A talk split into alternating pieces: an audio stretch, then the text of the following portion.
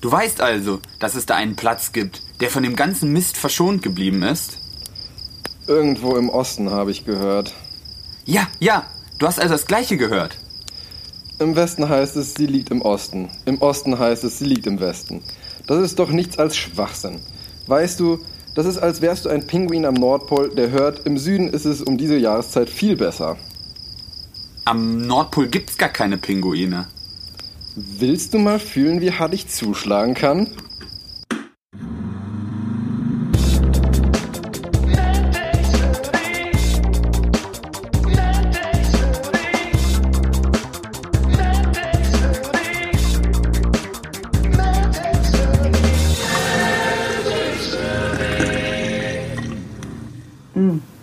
Es ist köstlich. Und damit herzlich willkommen zu einer neuen Folge MedTech Smoothie. Auf meinen Ohren, wie immer zugeschaltet, mein Freund und Kollege Benedikt Standetzek. Halli, hallo, Hallöchen.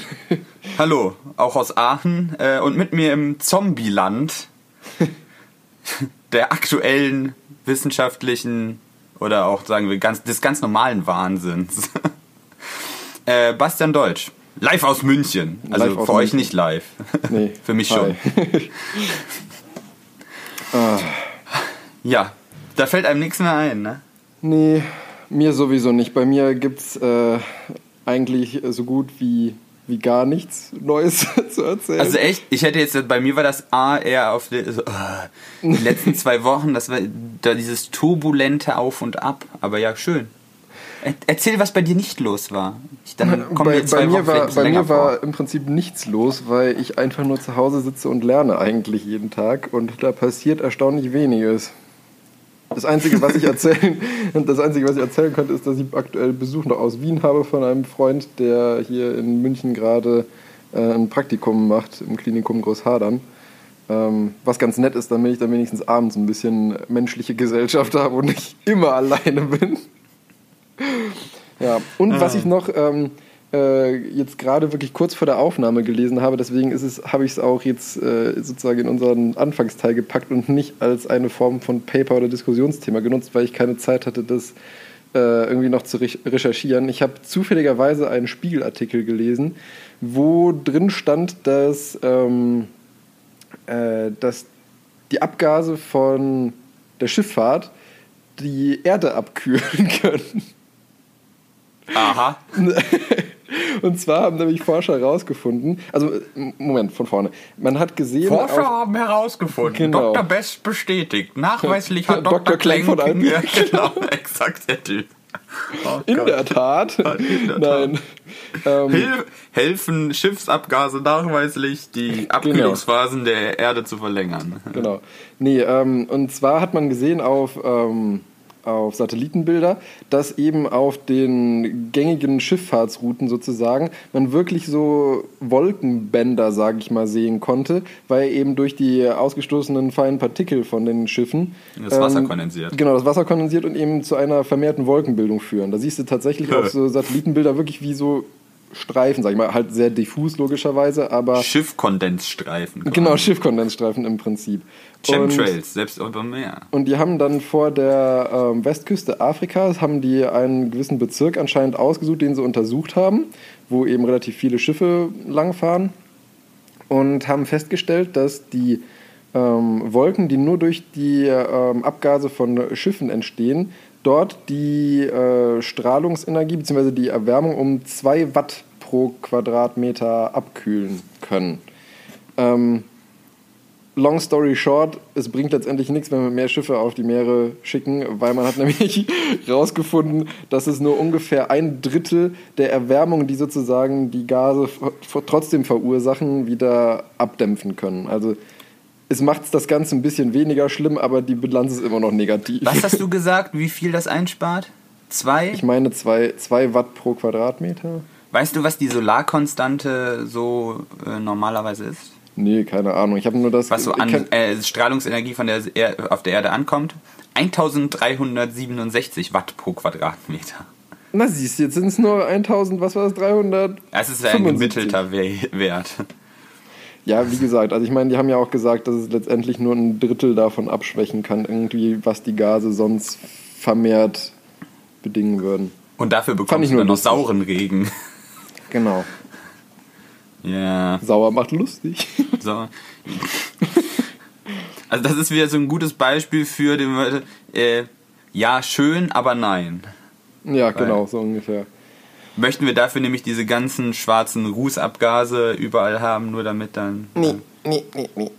Dann können So, die Chinesen doch weiter ähm, Titandioxid Ich bin in ganz gespannt, ich bin ganz gespannt. Du hast das Oh letzte Gott, Mal oh gesagt, Gott. du willst den Travel-Bug auswerten. Was ist dabei rausgekommen?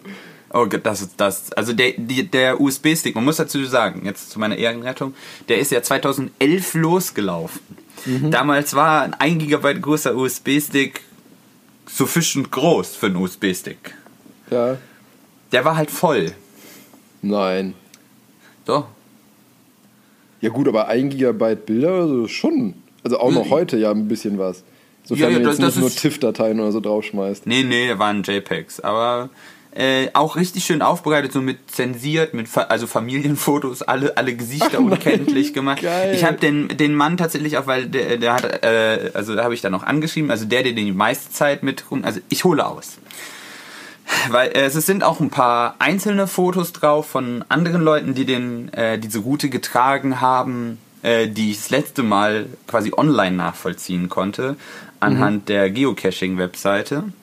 Ähm, aber warum der uns abhanden gekommen ist und der jetzt quasi so lange durch die Gegend unterwegs war, war, weil den ein, äh, ein, ein Mann aufgenommen hat und den sage und schreibe sechs Jahre mit sich rumgetragen hat. Der hat den bestimmt irgendwie mal mitgenommen, dann vergessen, dann irgendwann beim Aufräumen in der Schublade wiedergefunden. Äh, tatsächlich nein. Nein. Also er wollte ihn immer mal wieder zurückbringen, aber der hat ihn tatsächlich mit rumgenommen und äh, auf seiner Reise mit diesem mit dem Travelbug 4400 Caches gefunden. What? Du machst für alle, die kein Fernsehen gerade haben, äh, Herrn, Herrn Deutsch sind fast die Augen rausgefallen. Das wird wahrscheinlich noch schlimmer werden, wenn ich jetzt noch, wenn ich das genau ein bisschen genauer aufdrösel, weil wenn du wenn, ich habe dann äh, nachdem ich einen umfangreichen Virencheck in einem abgeschlossenen FTP-Server von diesem USB-Stick gemacht habe, um mir nicht mein Heimnetzwerk zu verseuchen. ähm, habe ich, habe ich auch noch ein äh, Word-Dokument darauf gefunden, wo dieser jemand, äh, ich kann, glaube ich, seinen, seinen Händel kann ich sagen, Hare heißt, hat sich der Mann genannt. Der hat auch noch eine E-Mail-Adresse mit, dabei, da habe ich auch Kontakt aufgenommen, ob ich halt ein paar Sachen davon veröffentlichen kann oder so. Aber er hat sich noch nicht gemeldet, aber ich denke, so das, was er da hingeschrieben haben, kann ich mal kurz zusammenfassen, weil da steht nichts irgendwie wirklich Kritisches drin. Ähm, also er hat den Travel Bug am 24.08.2013, äh, also quasi eigentlich schon fast vor, kurz vor Ablauf, kurz nach Ablauf, was war ja am, irgendwann Mai 2013 sollte der eigentlich genau, wieder zurück, äh, hat der Mann den äh, an dem Travel Bug und Coin Cache Gra Gashof A44 aufgenommen. Das liegt bei Vol Volkmarsen äh, hinterm Sauerland irgendwo. Äh, an der A44 halt. Aufgelesen äh, und den dann halt mitgenommen und wollte halt, wollte ihn halt eigentlich bis zu seinem nächsten und wollte ihn immer mal wieder zur Post bringen. Äh, es hat sich aber immer wieder verzögert, sodass es dann sechs Jahre wurden. Ähm, und er hat dann halt ein mehr, also ein sechsseitiges Word-Dokument äh, zusammengeschreibselt, was dieser Geocache, also dieser Travel-Bug in seiner Zeit bei ihm so erlebt hat. Eigentlich sehr nett geschrieben auch. Äh, ich Das muss glaub, man bitte ich, alles mal schicken. Ich möchte das auch sehen. äh, das, ja, du hast ja auch quasi, ja, kannst du ja natürlich durchgehen. Ähm, es, äh, ich ich habe das alles mir durchgelesen, wo das alles war. Und eigentlich habe ich mir ursprünglich vorgehabt, überall zu sagen, wo, wo er überall war. Aber ich glaube, das würde hier ein bisschen äh, Den Rahmen sprengen, ja. Rahmen. Der Mann hat auf jeden Fall was mit Zügen zu tun, äh, weil der öfters halt Dienstreisen gemacht hat, um ICEs Mhm. oder eben Schnellzüge in Betrieb zu nehmen oder zu testen oder sowas. Und ist deshalb ziemlich weit rumgekommen. Und äh, unser Travel Bug war immer mit auf Reisen. Das ist ja irgendwie echt cool, muss ich sagen. Ja, äh, Familienurlaube waren auch immer dabei. Ähm, stehen ein paar interessanten. Ich, ich, ne- ich nehme einfach mal heraus, ich nehme einfach mal die Zusammenfassung von unten, quasi die Stats äh, des guten Geocaches. Und man kann natürlich sagen, wir haben ja schon gedacht, in der Eifel, als er in der Eifel war, war er nah mal an mir dran. Aber er war im gleichen Jahr, äh, als ich unten in Stuttgart war, war der Geocache tatsächlich auch unten in Stuttgart. Also der Travel Bug. Äh, da war ich auch nochmal sehr nah, zufälligerweise, an einem vollkommen anderen Ort an ihm dran. Was das angeht, aber ja. Also, kommen wir zur Zusammenfassung. Und zwar, äh, sechs Jahre, 4400 Dosen. Da dachte ich mir so, what? Und zwar durch 16 Ländern in Europa, zwei in Asien und Australien. Holy Guacamole. In Deutschland, also wirklich, also ich, in Deutschland war schon ziemlich weit überall. Zehnmal in Italien, in Neapel oder in der Toskana. Crazy. Äh, in der Schweiz sechsmal, in Österreich achtmal, Dänemark siebenmal, Kroatien zweimal, Slowenien zweimal, Hongkong zweimal und zweimal in Australien. Da Pingu am Pinguinstrand, das stand da drin, das habe ich mir noch aufgemerkt. Das, äh, ja. äh, unter anderem dann noch, dann noch Niederlande, Norwegen, Polen, Luxemburg, Belgien, Frankreich, Großbritannien und Nordirland, Irland und im Vatikan. Nee. Geil. Also ich, ich glaube, ich spreche auch für dich, wenn ich sage, dass ich, als wir dieses Scheißteil damals in diese Dose gepackt haben, hätte ich nie im Leben gedacht, dass das dabei rauskommt. Ja, und wie gesagt, eine ziemlich umfassende Fotodokumentation von all dem. Die Pinguin-Fotos musste ich mir natürlich sofort angucken, aber das ist so viel. Genial. Das äh, hätte auch ein bisschen meinen zeitlichen Rahmen gesprengt, weil ich eigentlich genial. immer nur abends so ein bisschen unter der Woche Zeit Kannst du habe, mir das alles mal irgendwie per. Gigamove oder sonst irgendwie zukommen lassen, die Bilder? Ja, so? sicherlich. Ich glaube, das lässt sich irgendwie machen. Dann kannst du dir das auch Ah, Ich, mal ich freue mich gerade wirklich wie ein kleines Kind, ne? Das ist Ja, fast das- so gut wie Geburtstag. Ich hatte, vor allen Dingen, weil wir den ja schon total vergessen hatten eigentlich. Und dann Ich hatte hat jemand den, so überhaupt nicht mehr auf genommen. den Schirm. Nee, ich meine, ich krieg, ich krieg zwar immer mal wieder noch ähm, hier Mails von der Geocaching-Website irgendwie, weil, weil ich da irgendwie noch, ich muss mich da eigentlich mal einloggen mit unserem Account, wenn ich noch das Passwort weiß, weil ich hatte irgendwie so zwei, drei Geocaches mal auf eine Merkliste getan, weil ich die mal machen wollte, weil die cool geklungen haben. Aber bin nie dazu gekommen und ich kriege jetzt immer Benachrichtigungen, wenn der irgendwie aktiviert, deaktiviert oder was weiß ich was wird. Ah. Aber Wahnsinn. Echt genial. Ah ja, und der letzte Halt, den er gehabt hatte, war im März vielleicht, äh, kurz vor der Corona-Sperre, noch in Hamburg, in der Speicherstadt und im Miniaturwunderland. Oh, da muss ich auch unbedingt mal hin. Ja, eben, das, das fand ich auch interessant. Das wollte ich mir nämlich auch mal angucken. Obwohl ich wahrscheinlich die Hälfte kaputt trampeln werde, wenn ich da bin. Wir können ja einen Podcast-Ausflug dahin machen. wenn man, meinst du, es ist wirklich eine gute Idee, wenn man mich dann auch noch mit Quatschen ablenkt, während ich durch dieses Ding taper? Vielleicht eine Retrospektive. genau. Ja, aber ich äh, fand das auch ziemlich cool, äh, was der alles erlebt hatte. Das hat mich dann doch, und dann, dass sich jemand so viel Mühe gemacht hat. Also ich habe den Mann angeschrieben, vielleicht meldet er sich ja nochmal. Ähm, Echt mega, ja. Ja, 3531 Wörter geschreibselt. Aber ja, da, da kann ich nur wieder sagen, wenn, falls jemand Bock hat an, an Wanderungen und äh, so wie ich nicht einfach loswandern kann und einfach planlos in der Gegend Ja. rumstiefeln kann, so ziellos, es gibt ja Leute, die sollen das mögen, ich finde das aber kacke, dann ist Geocaching, glaube ich, eine gute Idee, weil dann hat man ein Ziel quasi, wo man hinlatschen kann. Man kann sich ja auch dann quasi dein Ziel aussuchen, aber du läufst halt nicht so quasi nur im Kreis des Laufens willen, weil du dann ja ein Ziel quasi hast. Das ich. Und man braucht mittlerweile nicht mehr eins von diesen arschteuren GPS-Dingern, weil das mit den Handys ja mittlerweile ja. auch. Genau. Jetzt würden der richtige, die richtigen Geocacher würden wahrscheinlich sagen, nein, überhaupt gar Naja, nicht. also ich merke zumindest, äh, wenn ich bei, bei mir, bei meinen Eltern da in der Heimat unterwegs bin, da ist zum Teil für ein Handy zumindest wirklich ein mieser GPS-Empfang. Oder zumindest so, dass wenn du einen Cache im Wald suchst, ihn nicht ausreichend genau peilen kannst. Das stimmt schon, muss man sagen. okay, Da das ist halt der Nachteil Die, an einem Handy. Ja. Genau, da werden wahrscheinlich die richtigen äh, GPS-Tracker besser sein, aber für so den, äh, sag ich mal, zwischendurch äh, Geocacher wird das definitiv ausreichen. Also ich meine mich auch daran zu erinnern, vor allen Dingen, wenn man dann halt so Caches hat, die eigentlich, also wenn du auf einem Feld bist und so, ja, der ist in dem einzigen Baum auf dem Feld, dann brauchst du ja nur ungefähr die Position. Ja, ja, genau. Dann tut das. Aber der Kollege hier hat nämlich auch dann so Caches beschrieben oder sowas, wo man dann irgendwie anderthalb Meter buddeln musste, um den überhaupt zu finden an der richtigen Stelle. Da sollte man sich sicher sein, wo man buddelt und nicht so, Sonst ja, irgendwo hier auf diesem Feld. buddeln, ja. Ja. Das fand ich auch schon krass, dass man sowas äh, da äh, Und, alles ja, machen kann. Ja. Ja, soweit mein, Fancy. meine kleine. Ge das hat sehr viel Zeit gefressen, Das von der die ich eh ich, nicht, ja. eh nicht habe. Äh, aber ja. Was wollte ich sonst noch sagen? Achso, ja, was, Umzüge hatte ich noch in der letzten Zeit hier. Äh, und vielleicht, ich wollte noch auf die Corona-Studenten Soforthilfe ansprechen, von der unserer Bildungsministerin, der Frau Karliczek, mal zu sprechen kommen.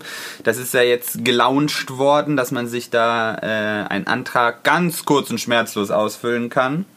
Äh, um bis zu 500 Euro Soforthilfe für drei Monate zu bekommen als Student, wenn man im Februar, März und April eine kritische Armutsgrenze unterschreiben hat, wobei man ja sagen muss, äh, als arm gilt man ja schon, wenn man unter 1000 Euro äh, netto im Monat zur äh, Verfügung hat, was für einen Studenten meistens sowieso schon der Fall ist.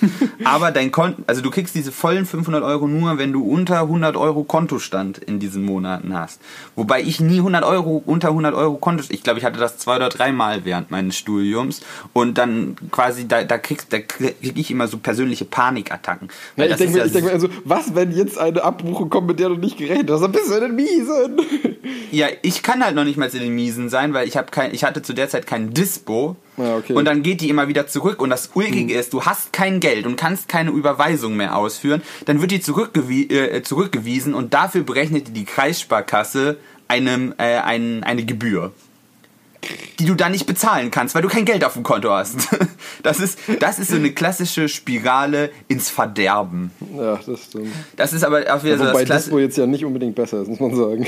Nee, das stimmt, aber das wäre halt noch besser, weil das sich halt dann nicht immer weiter so aufsteckt einfach. Ja. Äh, und das ist generell, also bei der Kreissparkasse ist mir das da zu der Zeit auch mal aufgefallen.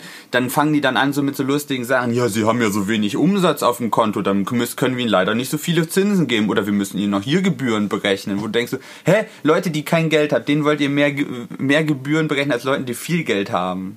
Gut, So vollkommen logisch. ist vollkommen logisch, dass, dass, Leute, dass man Leuten Geld abzieht, die kein Geld haben. Egal, jetzt hat kurz, mein kurzer Hass gegen die Bankenindustrie mal durchgeschlagen. Äh, aber ja, äh, ne, man, die kriegst du nur, wenn du unter 100 Euro hast, was äh, ich irgendwie zu verhindern versucht habe zu wissen.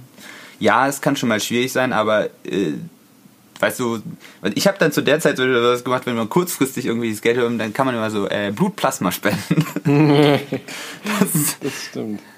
Ähm, äh, gute Sache so, aber das finde ich halt schon eine sehr niedrige Grenze. Es gibt auch Leute, die können in aktuellen finanziellen Notlagen sein, äh, ohne dass sie unter 100 Euro sein. Es Ja, gibt noch eine zweite Grenze, dann kriegst du 100 Euro pro Monat, wo du auch wieder denkst, äh, in Aachen hier selbst die Mieten sind halt selbst für so Wohnklos bei 400 Euro. Mhm. Äh, wenn du unter 300 oder unter 500 Euro auf dem Konto hast und dann, dann gerade dich so dafür applyst für die Hilfe, da, da, da rettet sich keiner mit. Jetzt stell dir mal vor, du hast, sagen wir mal, diese 500 Euro, äh, 500 Euro auf dem Konto, dann kriegst du 100 Euro Soforthilfe für den Monat. Dann bezahlst du 400 Euro Miete. Und jetzt? Was machst du dann? Dann bist du unter den 100 Euro? Ja, und du sollst dann noch den restlichen Monat davon dich über Wasser halten, oder wie? Luft und Liebe. Ja, wahrscheinlich. Und das, der, den, den größten Kritikpunkt, den ich an diese Soforthilfe habe, das ist nicht vom Bund, also der Bund hat das beschlossen, dass das so gemacht wird, aber abgewickelt wird das von den lokalen Studierendenwerken. Und jeder, der mal mit dem, Amt, mit dem örtlichen Amt für Ausbildungsförderung äh, ein Intermezzo hatte, weiß, dass die Leute das Gegenteil von schnell sind. Wenn je, jeder, jemand mal diesen, diesen Pixar-Movie gesehen hat mit diesen Faultieren als Beamten, Ja. exakt genauso funktionieren die. Ich kann da auch wieder meine persönliche Story mit denen erzählen. Äh, da ich habe ein paar Semester BAföG bekommen und dann, äh, da mein Bruder dann fertig mit der Ausbildung war, aber noch zu Hause gelebt hat, lebt hat, ist der ganze Freibetrag, den ich hatte, äh, aufgebraucht worden. Weil lustigerweise meine Mutter verdient nicht mehr Geld, aber mein Bruder verdient dann mehr Geld und deshalb wird das meiner Mutter angerechnet. Weil mein Bruder könnte ja meine Mutter unterstützen und dann könnte sie mich mehr unterstützen. Weil das vollkommen logisch ist. Ähm, und dann habe ich halt da angerufen, weil dann muss ja jedes halbe Jahr einen neuen Antrag stellen. Und ich wüsste gerne vorher, ob der Antrag durchkommt oder dass das weiter so geht, bis ich halt das Geld bekomme oder brauche, weil wegen Miete und so. Ne? Man hat ja regelmäßige Ausgaben und wenn man dann erst in dem Monat merkt, man kriegt das Geld nicht, dann muss man dann sich um Geld bemühen, irgendwie um die laufenden Kosten zu Musst du viel bezahlen. Plasma spenden. Das ist halt ein Ding der Unmöglichkeit. äh, und dann äh, habe ich da angerufen und gefragt, ja, ist das alles in Ordnung? Habt ihr alles? Läuft das alles ganz normal weiter? Ja, ja, ja, alles wunderbar, alle Anlagen da, Antrag ist auch schon bewilligt oder so, die Zahlungen gehen ganz normal weiter. Ich beruhigt, äh, aufgeregt, alles wunderbar. Der Monat kam, ich gucke aufs Konto, kein Geld da. Und ich denke so, was ist jetzt los? Ich dann mal dann dahin gegangen, ich so, ähm, hm, was ist hier Phase? Dann gucken, gucken die Unterlagen. Ja, ist ja alles in, auch in Ordnung. Sie haben auch einen Antrag abgegeben, ist auch alles bewilligt und alles gut. Sie kriegen halt 0 Euro. Dadurch, dass mein Bruder so viel Geld verdient, bekomme ich ein, also ich, ich bin quasi qualifiziert für BAföG, aber kriege 0 Euro. Ja, Das ist logisch. sehr praktisch, ne? Und dann sagt man, wieso sagt man mir das denn nicht am Telefon, damit ich mich darauf. Es geht ja nicht darum, dass das jetzt, wie auch immer, dieser, das ist ja alles rechtens und so, das ist ja alles in Ordnung. Aber ich möchte das vorher wissen, damit ich mich um Geld bemühen kann, damit ich meine Kosten decken kann. Dann, äh, dann ging es dann nur so, ja, wir dürfen das am Telefon nicht sagen, wegen Datenschutz und sowas. Aber wieso sagen die guten Menschen mir denn nicht, dass ich vorbeikommen soll, damit sie es mir sagen können und nicht einfach sagen, ja, ist alles in Ordnung. Und dann lässt man sich so schön ins Messer laufen. Naja, egal. Jetzt schon wieder viel zu lang gequatscht.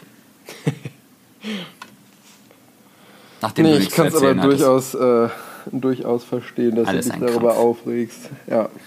Zumindest gab es etwas. Nachdem Familien auch einen 300 Euro Bonus bekommen, die, die schmeißt man Studenten auch so ein Zückerli hin, für den sich wahrscheinlich 0,1% aller Leute qualifizieren. Aber man hat was getan. Kann jetzt jeder meinen, was er möchte. Ähm, ja. Was gibt's denn sonst heute so im normalen Regelablauf? Ohne dass ich wieder rumranten muss. Ähm, ich habe mich heute etwas kürzer gefasst, mangels äh, unter anderem Vorbereitungszeit, weil ich wie gesagt meiste Zeit am Lernen bin, aber auch weil du das letzte Mal ja mit deinem äh, Diskussionsthema nicht an die Reihe gekommen bist. Deswegen habe ich mir gedacht, stecke ich mir mein Diskussionsthema und mache nur ein äh, Paper, was ich gefunden habe und ganz interessant finde. Nichts mit, so, mit Corona zu tun, muss man dazu sagen. Nice. Ausnahmsweise, ja. Und dem habe ich die, den schönen Titel gegeben, Die Organoide kommen. Oh mein Gott, damit kann ich gleich einsteigen, weil mein Paper heißt Cyborg, Now They Can See You. Oh, Schön, also wir haben so eine, dann, dann das passt ja, das, als ob wir es abgestimmt hätten. tja, Wahnsinn. Ja. Und äh, natürlich als Diskussionsthema, das hast du ja gerade schon gesagt, das äh, Thema, was ich das letzte Mal äh, hatte und wir nicht mehr zeitlich geschafft haben. Äh, ich habe den Driving Style und dann das Geld. Genau. Und zum Schluss habe ich noch ähm, sozusagen als, als Gutmachung dafür, dass ich kein Diskussionsthema habe, einen etwas längeren Witz, den ich aber sehr schön finde. Uh. Willst du dann direkt Ja. mal mit deinem Cyborg anfangen? Ich fange direkt mit meinem Cyborg Ja, dann an. haben wir so ein schönes. Ping-Pong. Äh, ähm, ja, wie bin ich darüber gestolpert? Das ist mir eigentlich, eigentlich wieder so vor die Füße gefallen, dass ich das, ich habe ich einfach gesehen und dachte, oh, das sieht aber interessant aus. Und zwar ein, ein äh, kleines technisches Gadget, was äh, an der Universität in Asien, in Hongkong. Ich weiß nicht, wie man das ausspricht. In, es ist in einer, Institu einem, in einer Universität in Hongkong, die aus sehr vielen komischen Buchstaben, die ich nicht in einem Zusammenhang, der Sinn macht, aussprechen kann. Äh, und zwar jetzt brandaktuell, weil das wurde eingereicht, dieses Paper am 10. April 2019 zwar. Achtung, fast ein Jahr Bearbeitungszeit. Und accepted wurde es 17. März 2020. Also wahrscheinlich ähm, noch ein bisschen überarbeitet worden in der Zwischenzeit. Vielleicht war doch ein bisschen Corona-Hickhack in der Zwischenzeit noch drin. Who knows? Die Namen der Forscher lasse ich jetzt auch mal raus. Das gibt auch Schmerzen. Im Zweifelsfall Lee. Äh, Ist ein Lee dabei? Ja. Bitte? Ja. sehr gut. aber mit L-E-I. okay, Close. egal. Es sind Hongkong-Chinesen, da muss man die das ein bisschen selten anders.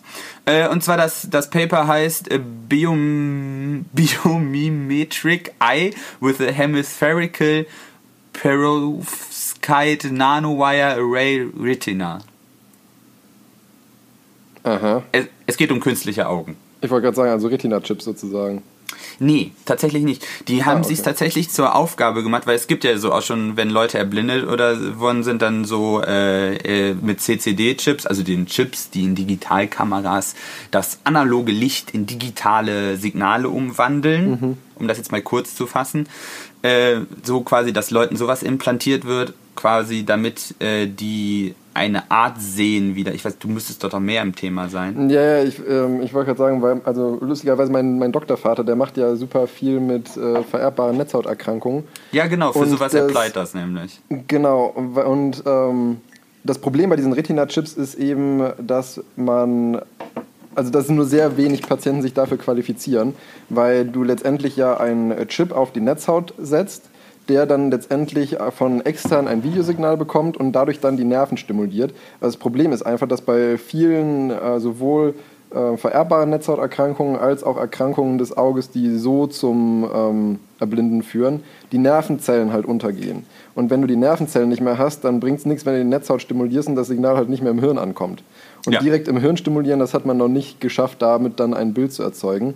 Ich meine, man muss sowieso dazu sagen, also ich glaube, die besten Chips ähm, hatten, haben, also die zugelassen sind für, Versuche, sage ich mal, am Menschen, ähm, haben eine Auflösung, glaube von 32 Pixel oder so. Das ist schon sehr hoch gegriffen, aber ja, das geht so in die Richtung. Also Ja, ja, genau. Auf jeden Fall war es so, dass ähm, es gibt, gab schon einige Patienten, die sowas probehalber mal bekommen hat, haben, auch in Deutschland, aber das ist wirklich nur eine Handvoll oder so. Die haben dann eben eine Brille auf mit einer Kamera und dieses Videosignal wird dann eben ähm, über eine Induktionsspule zum Chip gesendet und nach, ich glaube, einem halben Jahr oder Jahr Training waren die auf jeden Fall auch in der Lage, zum Beispiel ohne fremde Hilfe eine Straße zu überqueren und konnten zum Beispiel so Bordsteinkanten oder so als Kontrastunterschiede wahrnehmen. Und exakt hast du nämlich auch schon das jetzt noch äh, gesagt. ist, Also die sehen halt ja nicht wirklich ein Bild. Das ist eher so hell-dunkel Genau, also schwarz-weiß letztendlich. Ja. Ja. Ja, in 32 Pixeln halt. ja. Also kein sonderlich scharfes Bild, aber ich glaube, wenn du halt vorher nichts gesehen hast und damit trainierst, dann ist das. Das ist halt auch noch der, das Problem, weil gerade viel, das weißt du ja sicherlich auch, dass sehr, da sehr viel, was wir als Sehen bezeichnen, ist ja quasi Interpretation des Gehirns. Und bei Leuten, die halt noch nie gesehen haben, weiß das Hirn natürlich auch nicht, was es sehen soll. Ja, wobei diese degenerativen Netzhauterkrankungen, das ist ja meistens nicht, dass die blind auf die Welt kommen, sondern erst. Richtig. Ja, aber das ist halt auch noch eine Einschränkung. Ja. Ja, aber gut, dann hat der Mediziner das uns hier auch schon nachgeguckt. Da musste ich hier gar nicht rumeiern. Äh, weil genau das wollte ich nämlich auch exakt, das wollte ich nämlich auch noch dazu jetzt zu dem medizinischen Teil sagen, was ist so der Stand der Technik. Aber die haben sich jetzt tatsächlich zur Aufgabe gemacht, ähm, ein mechanisches Auge nachzubauen. Also tatsächlich von der gleichen Hab, also dass das gleich aussieht ungefähr, mit also so einer Linse, einem Glaskörper und einem Nervenstrang, äh, aber halt quasi als nicht, also nicht, also bionisch quasi nachzuempfinden. So wie man das aus diesen Terminator-Filmen äh, sieht bei Arnold Schwarzenegger, wenn er dieses, dieses Auto da drin hat. So. Und das leuchtet dann, das leuchtet hier zwar nicht rot, weil das in diesen Nano ist, da komme ich gleich noch zu. Da, das sammelt halt nur Licht, äh, aber man könnte sich das so vorstellen. Und dann dachte ich mir so, ja, hier, ne, Terminator ist doch jetzt auch bald, ne? Äh, weil in den Filmen da von 1984 oder sowas, da ist ja auch dieser Doomsday, wo Skynet die, die Welt ausradiert Nee, und sowas. nee. Also der Arnold Schwarzenegger Terminator wird immer aus dem Jahr 2029 zurückgestellt, aber da ist das ja schon passiert, also müsste das davor irgendwo mal passiert sein. Ja. Also nehme ich, nehme ich mal an, dass das äh, bald schon soweit ist und das wäre dann der nächste Sargnagel. Jetzt können Sie nämlich sogar schon sehen. Dann. Das also wäre ich, dann auch ich muss schon sagen, fest. wenn, wenn ich mir immer so diese Videos da so von Boston Dynamics oder so angucke, ja, also die können ja schon echt viel. Und wenn ich mir jetzt noch vorstelle, dass die auch noch gut sehen können, also ich weiß ja noch nicht, wie gut sie sehen können, das wirst du wahrscheinlich noch erzählen, aber ähm, schon ein bisschen creepy. Äh, ja, und wenn man dann sieht, die Körper von Boston Dynamics mit diesen Augen und einer ordentlichen AI gepaart, Dazu noch ein Gewehr. ja, dann wird's eng für den Menschen. ähm, ja. Und äh, das eigentlich, was du eben auch schon alles gesagt hast, das war, das schreiben sie ja auch in dem Überblick, äh, ist das, was du halt, also was das Problem, was du hast, wir haben, das menschliche Auge ist eigentlich ein sehr äh, hoch aufgelöster, sensibler Sinn, den wir so noch überhaupt gar nicht nachbilden können. Also so hören oder sowas, das kriegen wir mittlerweile alles ganz gut hin. Ähm, aber das mit dem Sehen, das funktioniert halt noch nicht. Vor allen Dingen, weil die Sehnerven und das Ganze ja so dicht gepackt ist in dem Auge. Das ist ja alles sehr Weil man kompakt. dazu sagen muss, mit dem, mit dem Hören ist auch, also ich meine, Pendant zu den Retina-Chips wären ja so Cochlea-Implantate im Prinzip. ja, das ist auch nicht das, was wir da, jetzt da gibt es auch auf YouTube so Hörproben, einmal sozusagen Genau, im da Original wollte ich jetzt nämlich auch da drauf hin. Achso, ja gut, dann erzähl du. Nee, nee, alles gut. Du bist der Mediziner. Ich mag, ich finde das gut. Dann, äh, lass das der Mediziner erzählen. Nee, weil das, ist nämlich auch so, mit diesen Cochlea-Implantaten ähm, muss man nämlich auch erstmal wieder sozusagen Hören üben.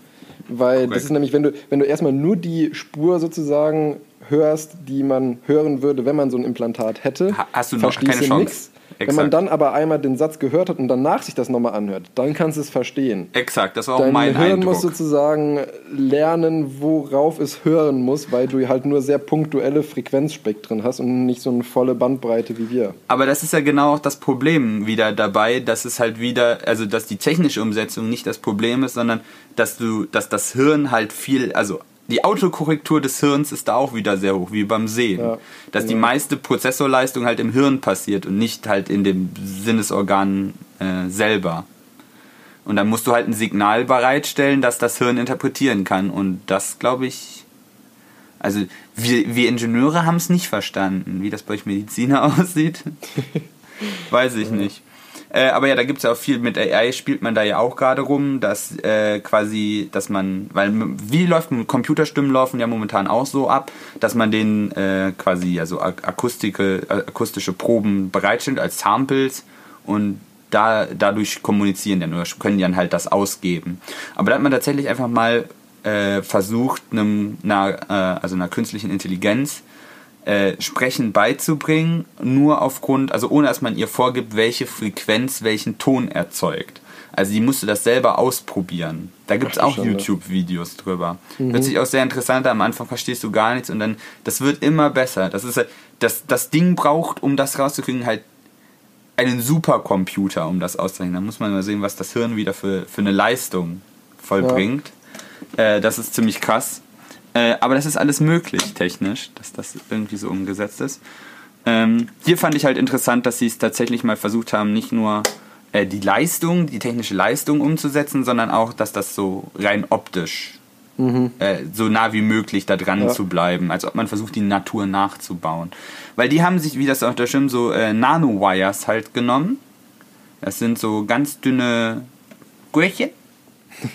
äh, und die halt so in einem Array zusammengeklustert, sodass das halt aussieht wie der hin, also quasi die, äh, nicht die Netzhaut, aber der, die Sinnes, also da, wo das Bild im menschlichen Auge drauf projiziert wird. Wie heißt das? Fachterminologisch? Netzhaut? Netzhaut? Kann man da, ja, gut. Wir sagen die Netzhaut hinten drauf. So, und das haben sie, da, da sind halt überall so Nanowires, ganz dicht aneinander. Äh, und vorne hat man halt auch so eine Linse, auf die das Bild halt auf diese Nanowires draufsteht.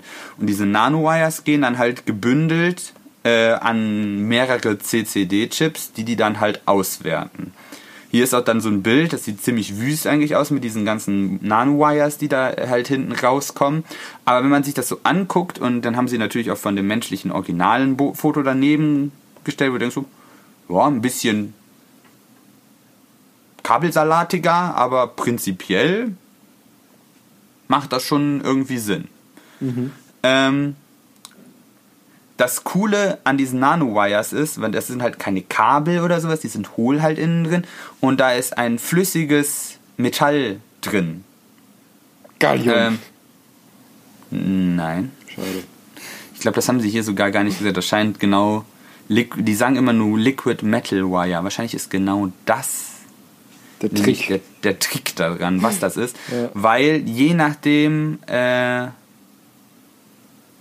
Film und Aluminium. Nein, das steht halt nicht hier drin, weil je nachdem, wie halt das Licht oder wie stark das Licht da drauf fällt, wird halt äh, die Spannung äh, am Ende der Nano, des, der, dieser, dieser Nanowires und dem CCD-Chip halt sich äh, ändert und so kann man natürlich dann halt das Bild, was man optisch wahrnimmt, halt in ein elektrisches Signal umwandeln. Mhm. Ähm, jetzt hier in dem Test haben sie ein 10x10 Array mit diesen Dingern äh, gebastelt, die halt äh, wenige, also da haben sie ja auch keine Zahl hingeschrieben, das finde ich echt, wo ich denke so. Ähm, ah, hier steht auch, die sind diese äh, Nanowires sind außen aus Silizium und Gallium. Ähm, aber Also damit kann ich auch relativ wenig anfangen. Ja, doch Gallium, aber im Außen. Aber dieses Liquid Me- Metal ist was. äh, Ja, ist ein bisschen schwammig geschrieben, merke ich gerade. Eigentlich hätte ich das Paper jetzt ganz gut angefunden, aber so manche Sachen sind hier drin, wo ich denke so, nee. bin ich nicht so, äh, bin ich nicht so überzeugt von. Also die, wahrscheinlich hat es dann auch so, lang, so lange gedauert, deshalb, weil sie so wenig verraten wollten wie möglich und die äh, Reviewer haben immer gesagt, so, ja, sag doch, was sie getan haben. Und dann haben sie wahrscheinlich immer wieder so ein paar Brocken da reingeschmissen. Ähm, aber halt mit diesen 10x10 Pixeln, die sie hatten, haben sie dann halt so äh, Tests gemacht äh, und haben vor allen Dingen nicht nur, was ich ganz interessant wurde, halt wie wir das eben gerade auch schon aufgedröselt haben, äh, geguckt, wie hoch qualitativ das Bild ist, sondern sie haben auch die Reaktionszeit, weil durch dass du diese Tube hast, hast du ja quasi eine Signallaufzeit. Ähm, und da haben sie das nämlich äh, ange äh, sich angeschaut und im menschlichen Auge äh, ist das halt so, dass, das, äh, dass wir ungefähr bei 40 bis 150 Millisekunden Reaktionszeit sind, quasi vom Lichteinfall in das Auge bis hin zum letztendlichen Gehirndenktransfer. Wie viele Millisekunden hattest du gesagt? Äh, ich hatte gesagt, also das menschliche Auge war so 40 bis 150 Millisekunden. Das ist ja auch ein relativ Ja, genau. breites Feld, wenn man Ja, sagt so. hat, hattest du auch schon gesagt, wie viel diese Chips haben? Ja, da kommt es nämlich dazu. Wir, äh, jetzt könnten wir ja uns in die, in die Ausflucht reden, dass wenn die Cyborgs dann solche Augen bekommen, dass sie dann schlechter sehen als wir. Die sind, haben jetzt äh, äh, also Response Times äh, von 19,2 bis 23,9 Millisekunden erreicht. Also besser. Ja. Das, äh, Na, also- klasse. Ja, na, klasse. Also selbst im langsamsten Fall sind sie fast doppelt so schnell wie im besten Fall das menschliche Auge. ja, wir können echt einpacken. Und das ist so ein, un, das ist so ein unausgereifter Prototyp. Also es sieht so aus, als hätten das irgendwelche Studenten in einem Hinterzimmer zusammengelötet, wenn ich ehrlich Das ist bin. immer sehr beruhigend, muss man sagen. ja, ne? Und stell dir mal vor, das macht man mal ordentlich. Ja, hier, also du siehst das dann hier, diese, die, diese geätzte Platine mit den äh, Multiplexer-Kabeln und denkst so, die hatten sie noch rumfliegen von den alten äh, Floppy-Disk-Laufwerken oder sowas. Ja, ah, ja. Wer benutzt heute noch Multiplex-Kabel? Aber ja, sie dachten, das wäre Die anscheinend. die anscheinend.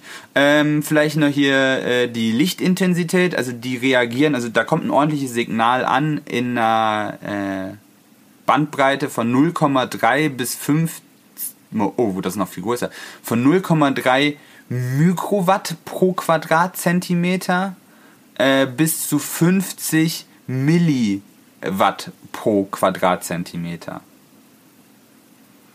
Also wie äh, die Einheit, also unter der Einheit kann ich mir ehrlich gesagt gerade nichts vorstellen. Wie, wie Wir hatten doch gesagt, im Watt, äh, die Solarkonstante war doch eben in Watt pro Quadratmeter. Du hattest gesagt, also die Solarkonstante, die hier ankommt, sind 1367 Watt pro Quadratmeter. Das heißt, wenn du die auf dieses Auge drauf brödeln lassen wolltest, wäre das hin. ähm, aber 0,3 Mikro Watt pro Quadratzentimeter. Du musst das Mikro dann halt nochmal 10 hoch 6 rechnen, dann bist du bei 0,3 Watt pro Quadrat. Na, da bist du gar nicht so weit. Müsst ihr das jetzt mal umrechnen. Aber ich habe jetzt halt keinen Vergleich, was wie, aber das, das hört sich für mich schon sehr klein an. Ja, ja weil ich bin nämlich gerade am, äh, am überlegen, weil ich kenne das Ich kann ja halt mal nur googeln. in, in Lux oder Lumen oder sowas. Das ist ja aber, das in Lux oder Lumen steht das nur noch in alten äh, DIN-Richtlinien für Automobilhersteller, weil das veraltet ist. Ja, oder Das- halt oder halt in medizinischen Lehrbüchern. Ja, weißt du denn, was Lumen und Lux sind?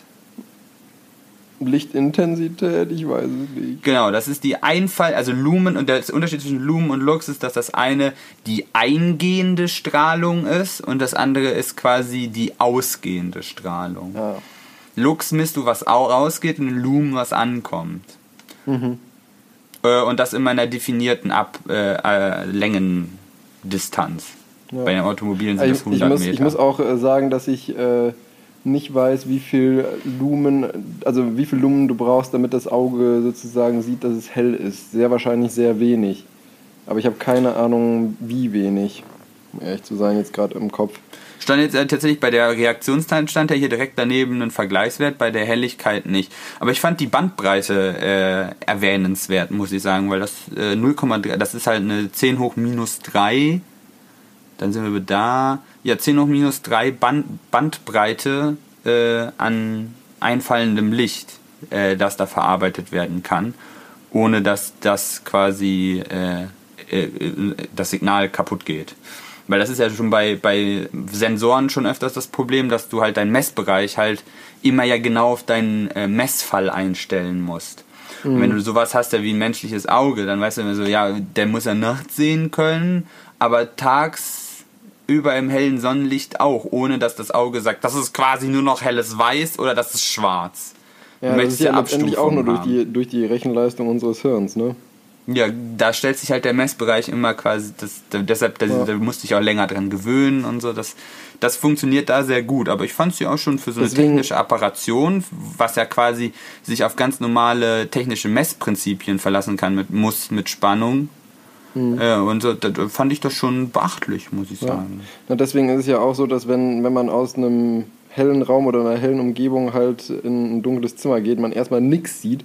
Wenn man dann mal ein paar Minuten da drin ist, dann kann man sich doch ganz gut zurechtfinden, aber sieht halt Ja. auch nicht scharf, weil im Dunkeln siehst du eben nur mit deinen Stäbchen auf der Netzhaut und nicht mit den Ah. Zapfen, die bunt sehen können. Ähm, und die Stäbchen sind eben bei normaler Umgebungsbeleuchtung im Prinzip alle ähm, sozusagen permanent aktiv beziehungsweise gebleicht, sage ich mal, durch das viele Licht, weil die halt für einen wesentlich niedrigeren Pegel sind. Aber diese Überreizung, sage ich mal, kann, rechnet halt unser Hirn einfach raus. Das ist cool. Ja, ist im, im, Prinzip, im Prinzip wie der automatische äh, Weißabgleich bzw. Helligkeitseinstellung von Kameras. Da hast du es ja auch zum Teil, wenn du dann irgendwie äh, von, weiß ich, einer dunklen Oberfläche auf einmal auf eine helle gehst, dann siehst du als erst nur weiß und dann auf einmal siehst du wieder Bild. Ja, aber bei einem, bei einem Sensor wäre das ja echt eine, eine blöde Idee, weil wenn du halt da aus dem Messerbereich heraus, dann kriegst du das Signal ja nicht mehr ordentlich, weil du dann ja quasi nur noch am oberen, dann kannst du ja nichts mehr abgleichen. Dann Ja, kriegst du, auch du kein müsstest, Rauschen du müsstest sozusagen den mehrere... Messbereich verstellen.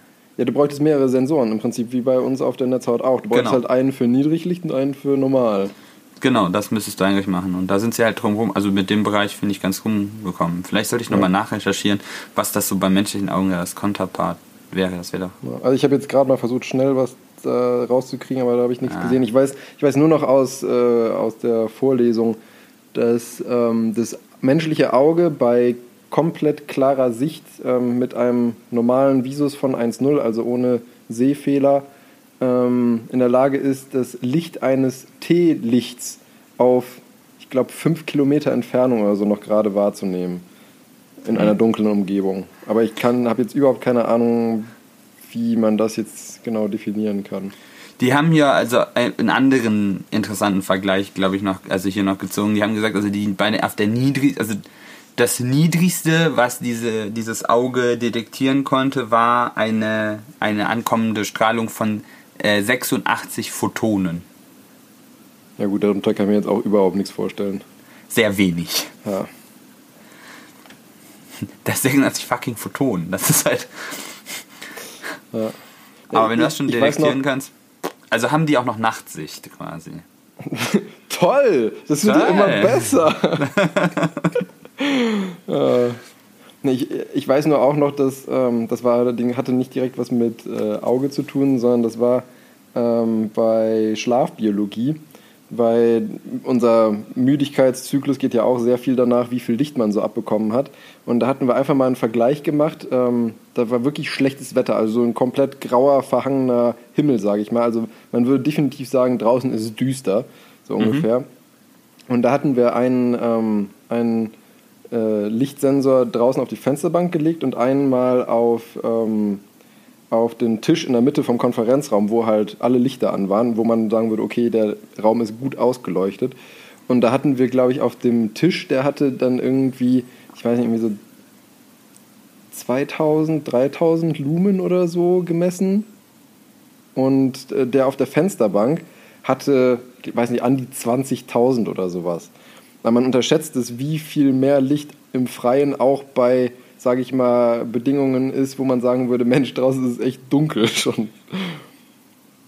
Ja. Die Sonne macht schon gut Licht. Ja, definitiv. Macht ihre Ähm, Arbeit gut. Vielleicht noch für um ein bisschen wieder auf die technische Seite, irgendwie das, äh, weil du hast ja so, die haben ja gesagt, 10 mal 10 Nanowires hast du und da musst du ja immer ein Signal und das musst du ja auf ein Signal irgendwie wieder zusammenbündeln. Irgendwie musst du das ja auswerten können. Du kannst ja nicht immer diese 100 Kabel da durch die Gegend schleifen. Das wäre ja blöd. Und das machen sie halt genau mit diesem Multiplexer, äh, den sie dann da haben. Und die messen tatsächlich nicht die Spannung oder so, das wäre ja eine gängige Messgröße, sie messen die äh, Stromstärke, weil die durch diese Nanowires halt äh, geändert werden kann. Also je nachdem, wie viel Photonen da also ankommen, leitet das unterschiedlich viel Elektronen halt weiter. Äh, so dass du halt, äh, je nachdem, wie viel Intensität auf welches Kabel fließt, dann halt aus der Stromstärke rausrechnen kannst, wie hell oder dunkel das jetzt ist. Farben ist immer noch ein Problem.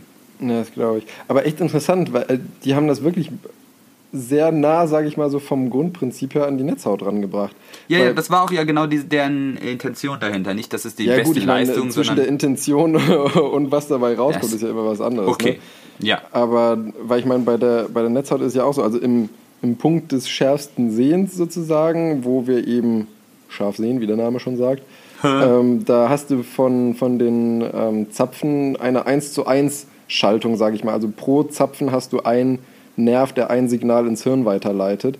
Und je weiter du in die Peripherie gehst, desto mehr Nervenzellen werden gebündelt, sodass du dann nur noch ein Signal hast. Deswegen Also können wir halt auch nur Mittelwerte Punkt. Genau, deswegen können wir auch immer nur einen Punkt wirklich scharf sehen und den Rest äh, rechnet sich dann äh, unser Hirn aus Erfahrungswerten und weil wir die Stelle, was es ich vor einer Millisekunde schon gesehen haben und davon ausgehen, dass es sich jetzt nicht geändert haben wird. Das ist ja, das ist ja echt eine clevere Sache. Also Ja. allein, weil das ist ja das, was wir eigentlich immer versuchen. Du willst ja immer nur so viel Datenauslastung äh, produzieren, also Daten haben, die du brauchst. Ja. Aber du weißt halt immer ja nie, zu welchem Zeitpunkt du welche Daten brauchst. Und deshalb äh, landet man leider dafür, dass man viel zu viel unnötige Daten über irgendwelche CAN-Busse oder sowas schleift.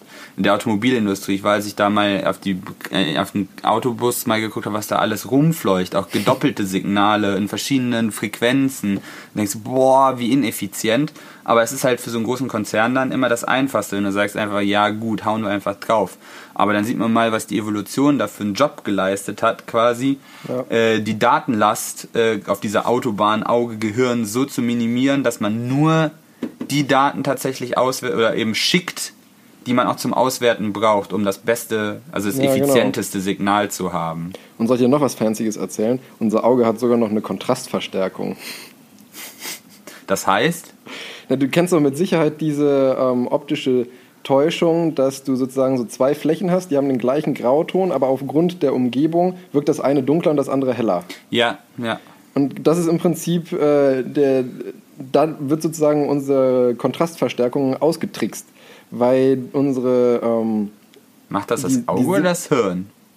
mh, würde eigentlich das Auge sogar tatsächlich, muss Ernsthaft? Weil ich hätte jetzt nämlich aufs Hirn, dass das so eine, einfach so, eine, ja, so ein Filter ist. Nee, weil das, ist, das hat nämlich was mit der Verschaltung, ähm, also es, die Netzhaut ist in sehr vielen Schichten aufgebaut und da hast du eben auch eine Schicht drin, die eben dazu da ist, ähm, um eben Kontraste besser darzustellen, wo du eine sehr komplexe sozusagen äh, positive und negative Feedback-Schaltung hast, wodurch dann, wenn eine sozusagen noch eine Nervenzelle wird noch aktiviert und die daneben hat kein Signal mehr und du dann äh, sozusagen da die Kante hast, dass dieses Signal dann durch eine geschickte Versch- äh, Verschaltung nochmal verstärkt wird, um dann diesen Kontrast besser sehen zu können. Alter, cool. Das ist dann ja, die analoge Implementierung von modernen Digitalfiltern für Signale. Ja, genau. Das ist nämlich genauso wie Nur wir so konnten es zuerst.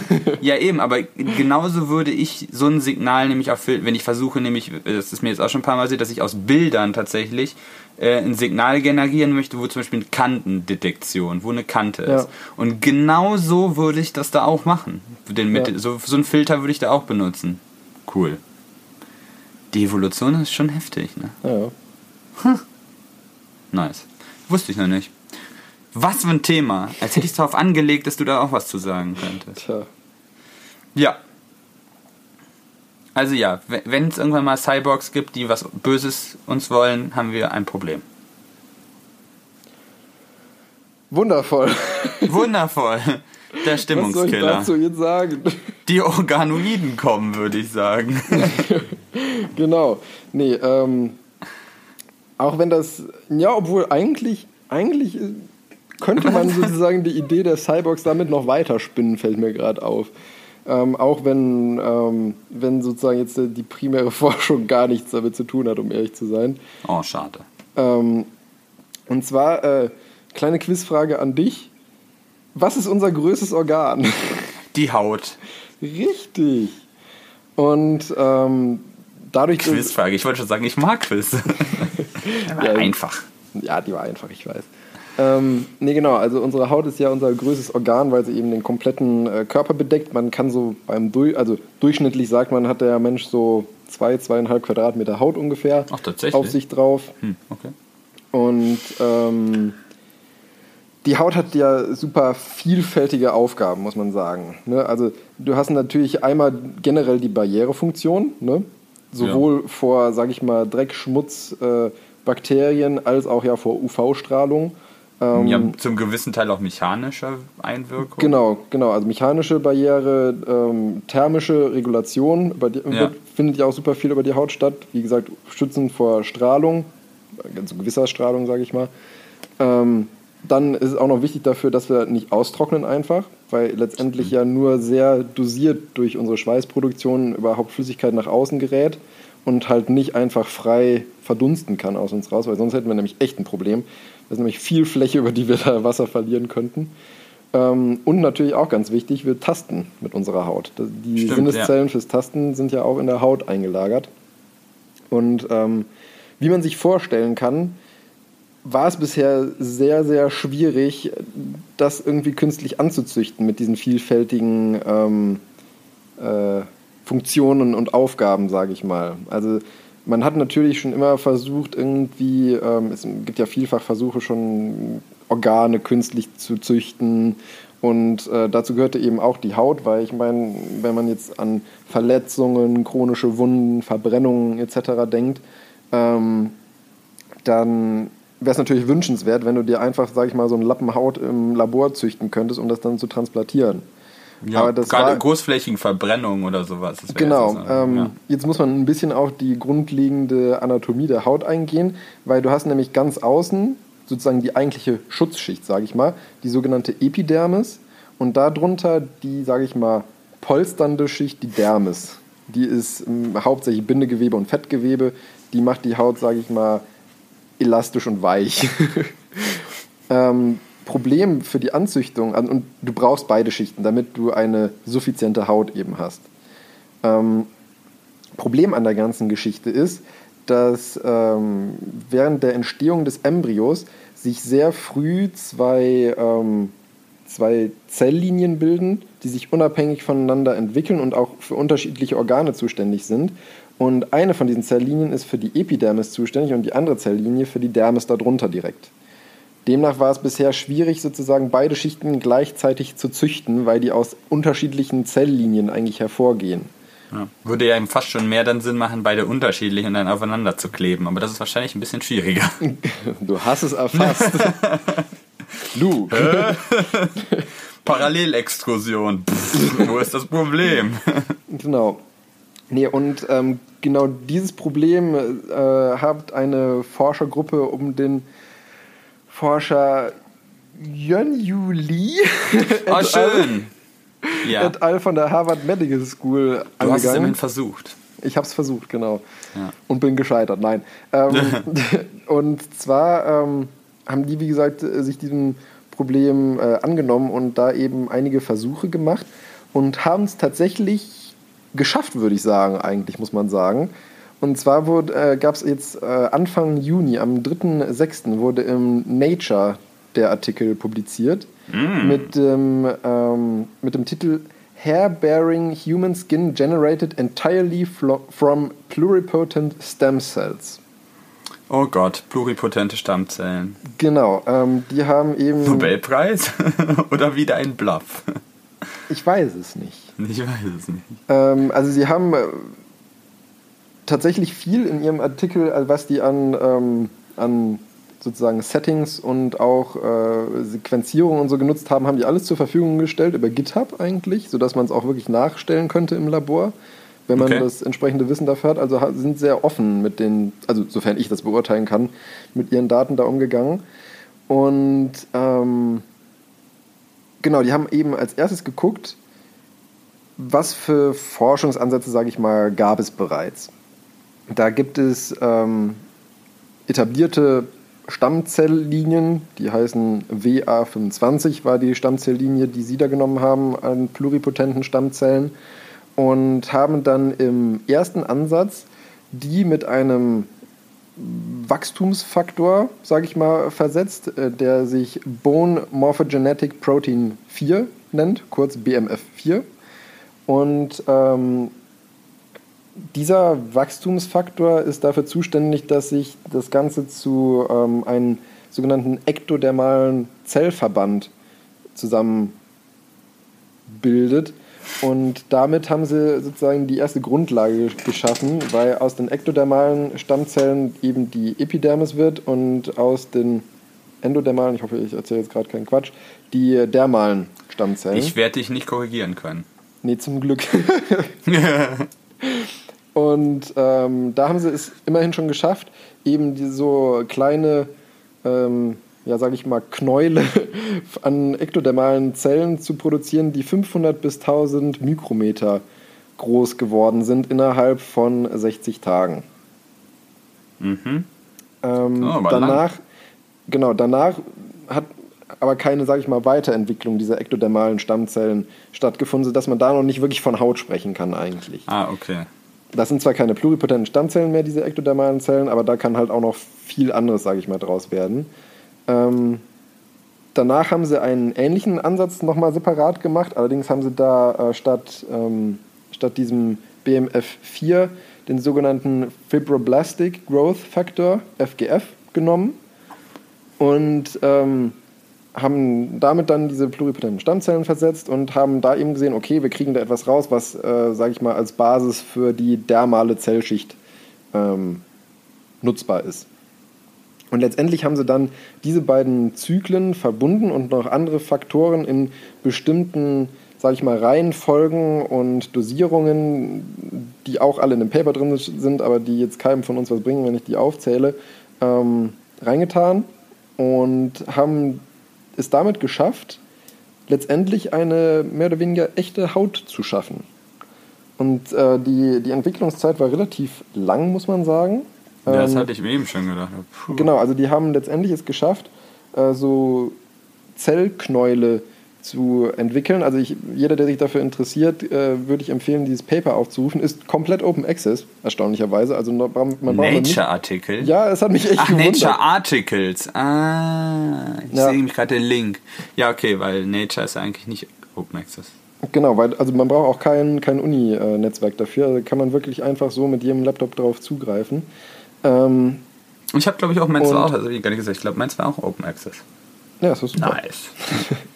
Und ähm, das Problem war aber, wenn du natürlich Zellen, sage ich mal, frei wachsen lässt, das ist ähnlich, sage ich mal, mit, wie, wie mit Wasser in der Schwerelosigkeit, sie bilden eine. Kugel.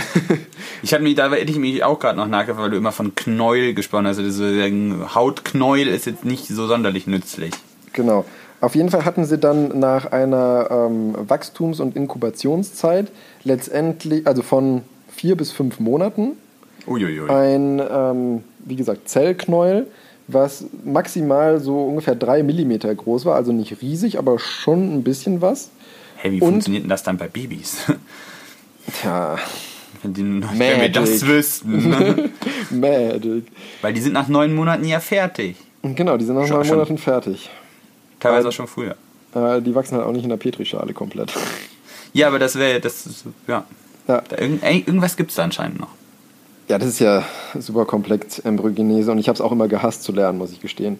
Ähm, und ähm, wo war ich jetzt? Achso, genau. Und diese Zellknäule hatten tatsächlich im Prinzip alle Anteile, sage ich mal, die ein Stück Haut von derselben Größe hatte. Also du hattest in diesem Knäuel bzw. Hautschnipsel oder wie auch immer man das nennen mag, hattest du eine differenzierte Epidermis und Dermis, was ja bisher nicht wirklich gelungen war. Du hattest äh, pigmentierte Haarfollikel, aus denen auch Haaren gewachsen sind. Du Äh. hattest ähm, so Zell, also äh, Nervenzellansammlungen, die unseren sogenannten Merkel-Tastkörperchen entsprechen, womit du auch, sag ich mal, dieser Haut einen gewissen Tastsinn gegeben hast und hatte sogar auch funktionierende Talgdrüsen. Das Einzige, was gefehlt hat, äh, sind Immunzellen. Aber das ist eigentlich auch relativ einfach erklärbar, weil die Immunzellen ja aus dem Blut letztendlich in die Haut äh, emigrieren und nicht dort vor Ort wachsen. Deswegen, Okay. also die Haut hat letztendlich keine, genau, ja. diese, die Haut hat letztendlich keine, ähm, keine Abwehr bei keinen Immunzellen, aber das war auch nicht das primäre Ziel des Ganzen. Jetzt wollten sie aber das Ganze noch ein bisschen weiter spinnen sozusagen und ähm, wollten eben nicht einfach nur so eine Kugel haben. Vor allem diese Kugeln sind dann auch nicht weitergewachsen, weil wahrscheinlich einfach äh, diese kugelige Form nicht mehr genug durch Diffusion ernährt werden konnte, weil wie du schon richtig gesagt hast, gab es eben keine Blutversorgung, sondern einfach rein durch das Nährmedium, sage ich mal, was sie da in dieser äh, Petrischale bzw. Anzuchtkultur hatten. Also haben sie sich ähm, Nacktmäuse geschnappt Okay. und diesen, denen diesen Die Mäuse. auf, auf den Rücken gesetzt. I, mein Gott, was macht ihr immer? Ich stelle mir das so, so, so einen haarigen.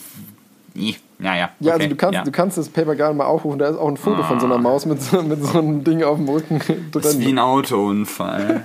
Ich muss jetzt Ja, draufklicken. ganz, ganz so schlimm ist es jetzt nicht. Nee, ähm, also ich weiß jetzt ehrlich gesagt nicht genau, äh, was für Mäuse sie da genommen haben und ob die noch zusätzlich irgendwie immunsupprimiert waren, damit sie das Stück Haut nicht abstoßen.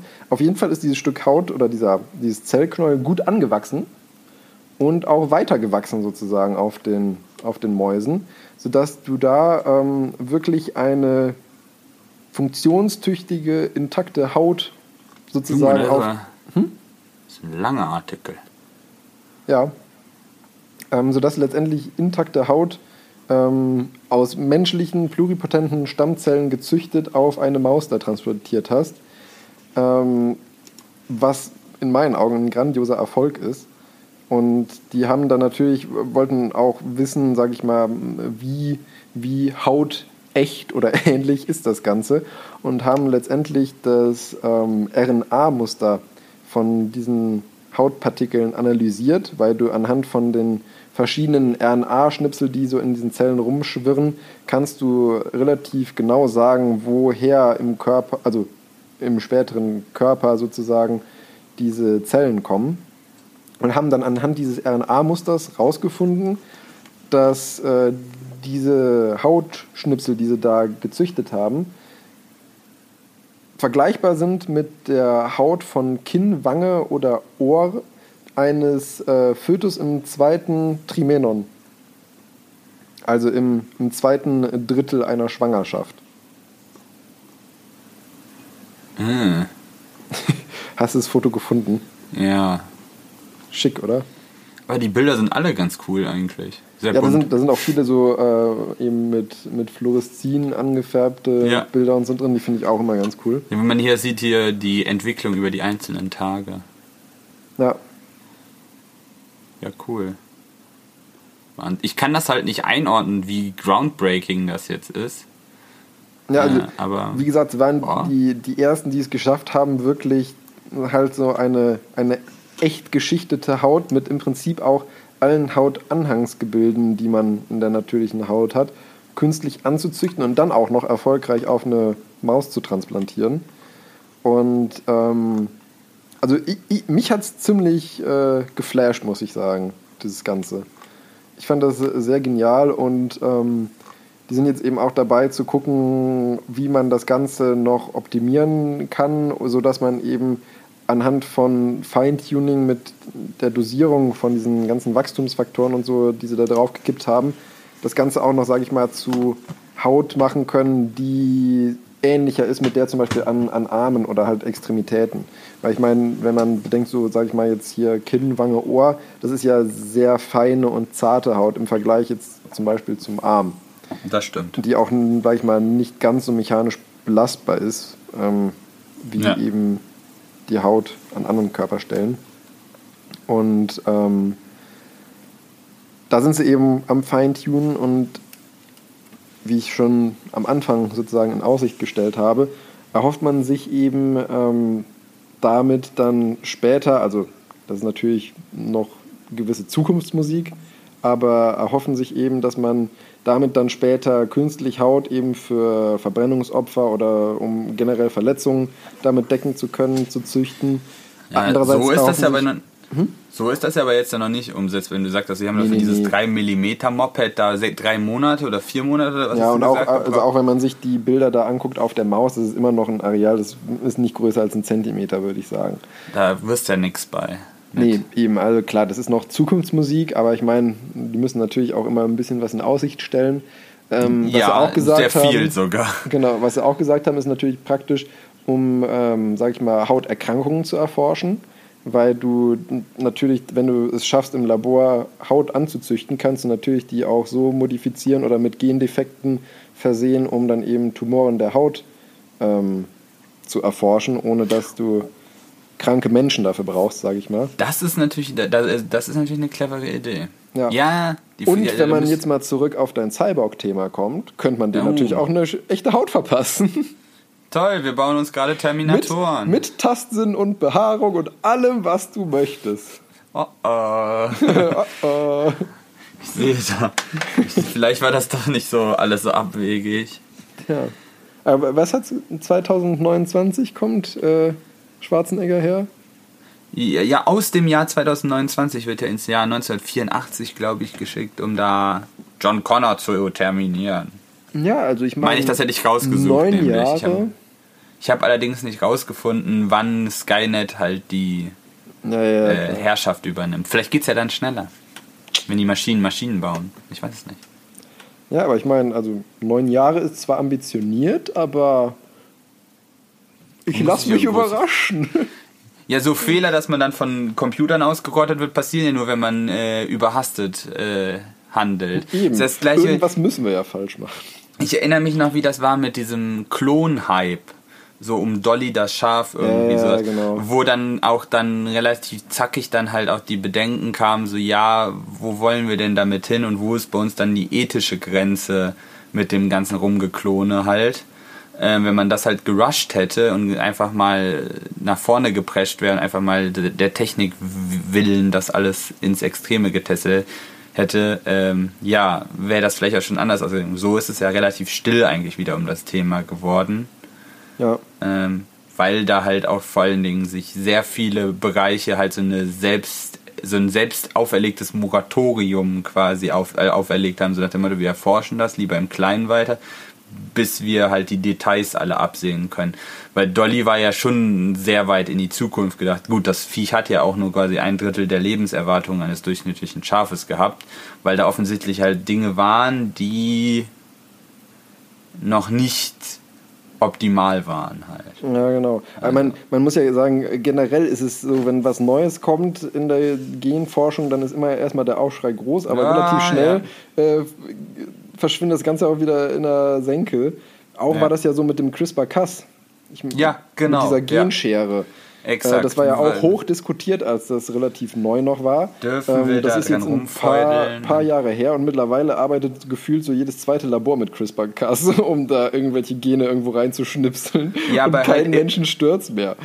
Ja gut, aber halt, also es ist, das war ja, dann war ja dann, ich weiß, das haben wir auch in der Schule dann durchgesprochen mit den Designer-Babys und sowas. Das ist soweit, gut, soweit sind die halt auch noch nicht, dass man das zuverlässig dann an, an Embryonen rumschnipseln könnte. Da, da kann ich Aber- übrigens ein, ein sehr gutes ja. Buch zu empfehlen. Äh, heißt Helix von Mark Ellsberg.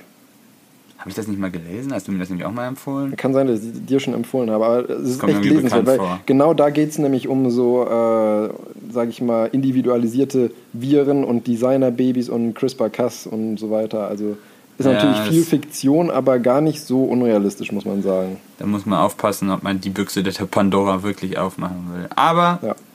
der Fortschritt lässt sich nicht aufhal- aufhalten. Was ja Kein- eigentlich auch gut so ist, muss man sagen.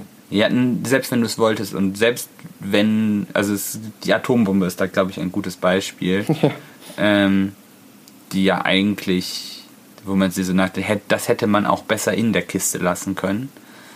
Aber egal, was dagegen spricht oder sowas, wenn es möglich ist, der Mensch macht's. Ja, Das ist eine vielleicht unserer größten Stärken als Spezies und eine unserer größten Schwächen. ja. Das ist wie so ein einge eingebauter Selbstzerstörungsknopf.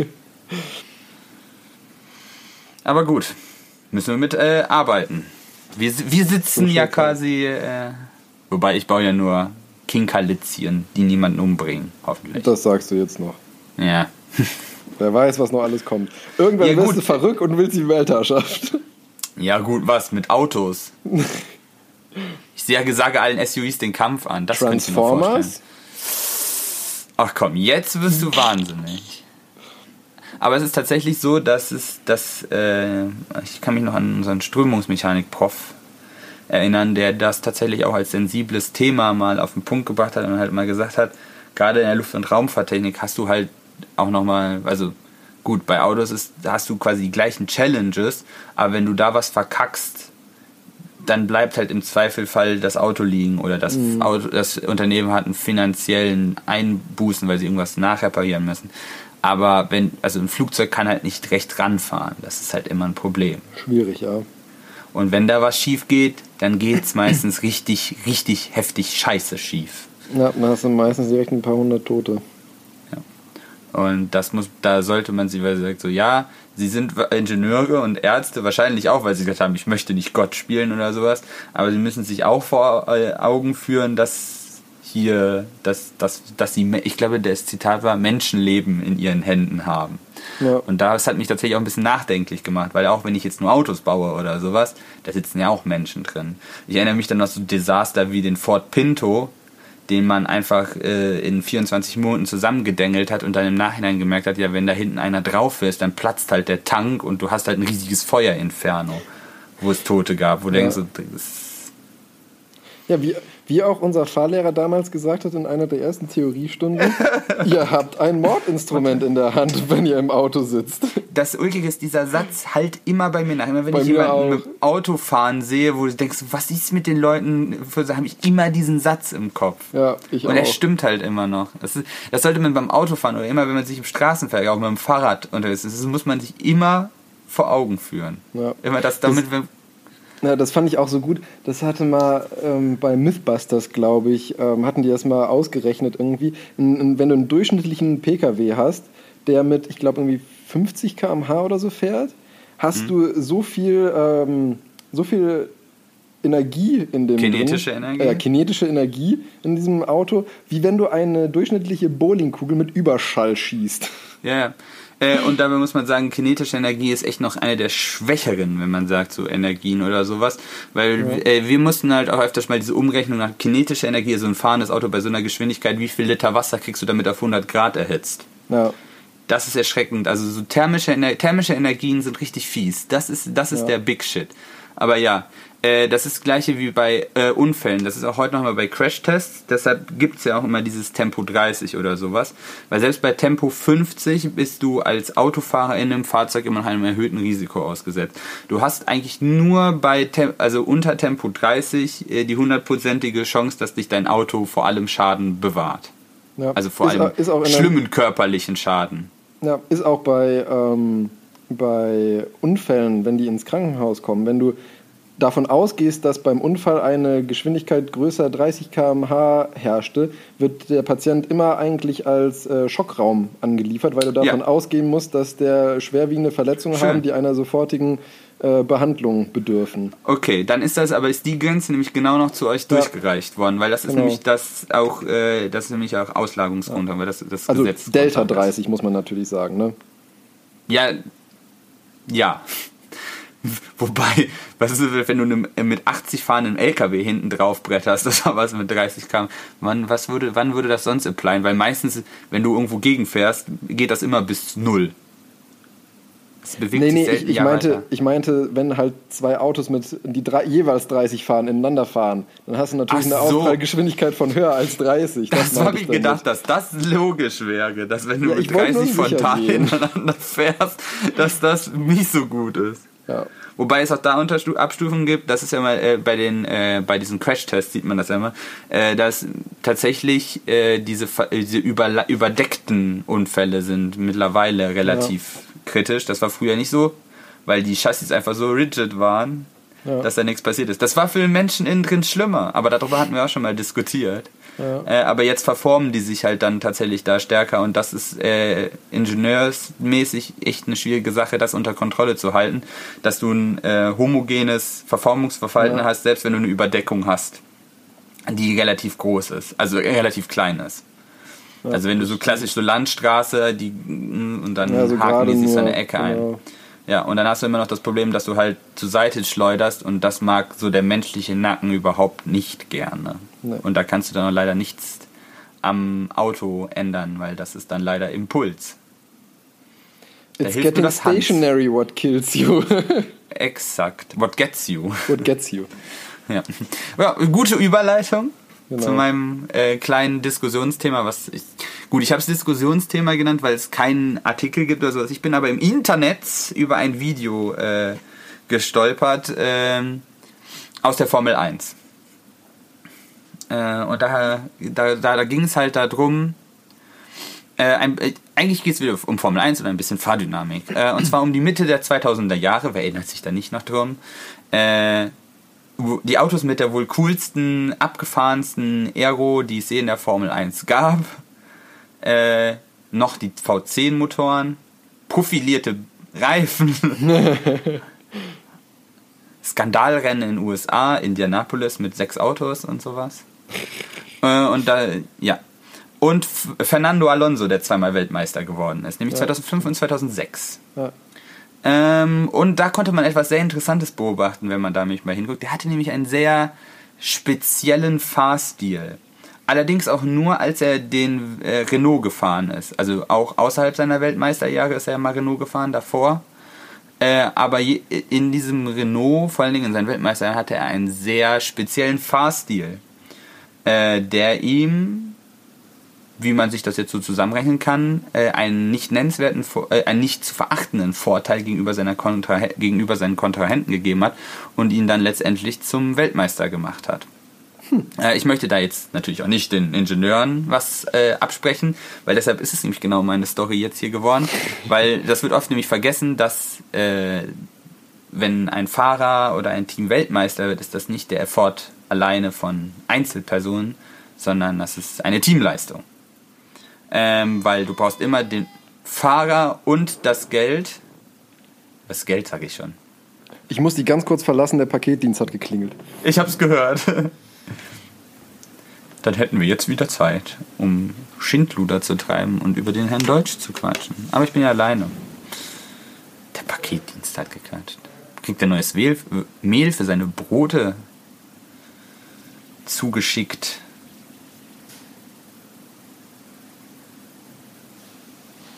Man weiß es nicht. Jetzt haben wir uns auch verraten, dass wir heute nicht mal Sonntag aufnehmen, weil ich noch beim Umzug geholfen habe. Weil ja sonntags keine Pakete kommen würden. Aber ja. Heute ist auch wieder so eine Folge, ne? Ich technische Probleme, er ein Paketdienst. Läuft. Manchmal ist das so. Bin ich mal gespannt, was wir alles wegschneiden können. Oh Gott. Ich werde durch die Gegend getragen. Da.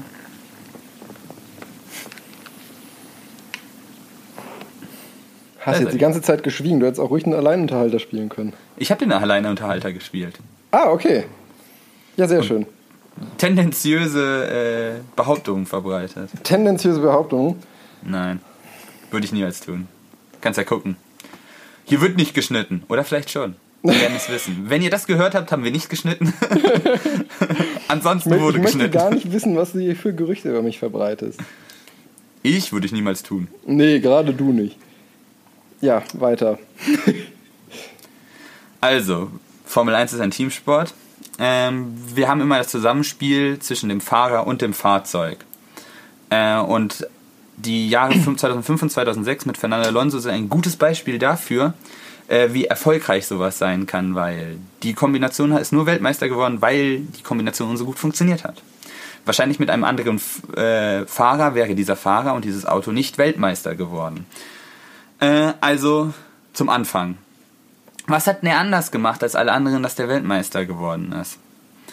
Ähm, der hat eigentlich was gemacht, was so niemand zuvor gemacht hat und auch nachher niemand gemacht hat, weil das genau das Gegenteil von dem ist, was du intuitiv in einem Fahrzeug machen willst. Vor allen Dingen in einem Rennauto. Vor allen Dingen in einem Au- Rennauto mit einer großen Aerodynamik und mit den Kurvengeschwindigkeiten, die du in einem Formel 1 Auto hast.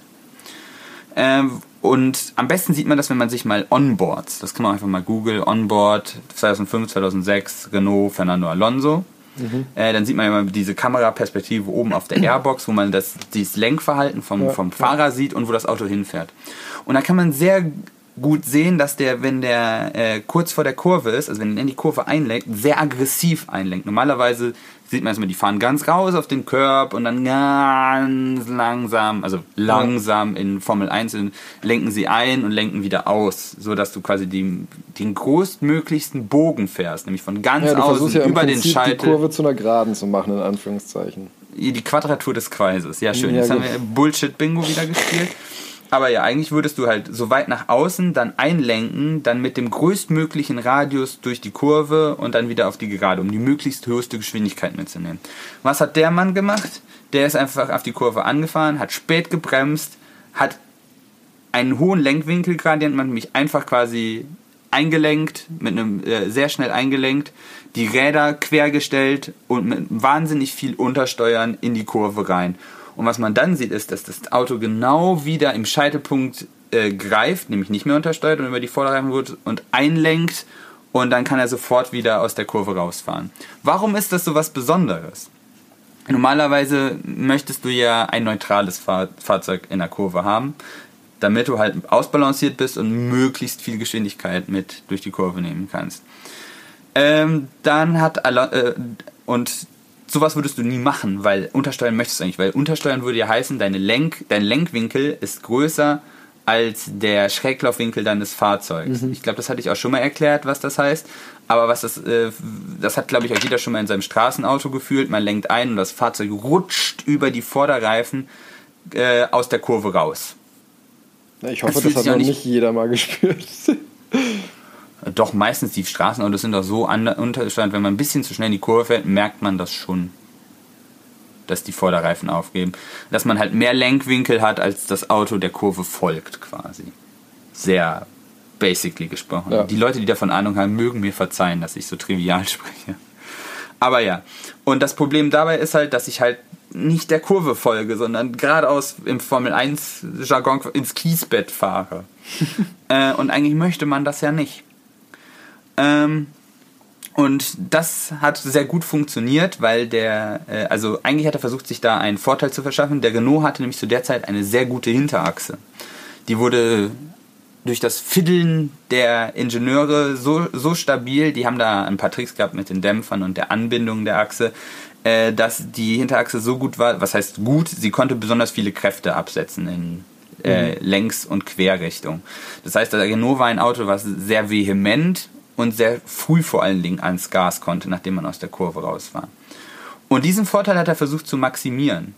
Und der, äh, das heißt, du willst so schnell wie möglich wieder aus der Kurve raus beschleunigen, weil du da Ja. halt deinen Vorteil am meisten umsetzen kannst. Und deshalb hat er das gemacht. Du hast einfach reingebremst, dieses Untersteuern, dann hast du, weil deine Hinterachse so gut ist, kriegst du kein Übersteuern, weißt du, kannst einfach reinhalten mit der Kurve, wartest, bis die Vorderreifen halt wieder Grip bekommen, das Auto einlenkt, dann stehst du ja quasi schon in die richtige Richtung und kannst sofort wieder raus, raus beschleunigen.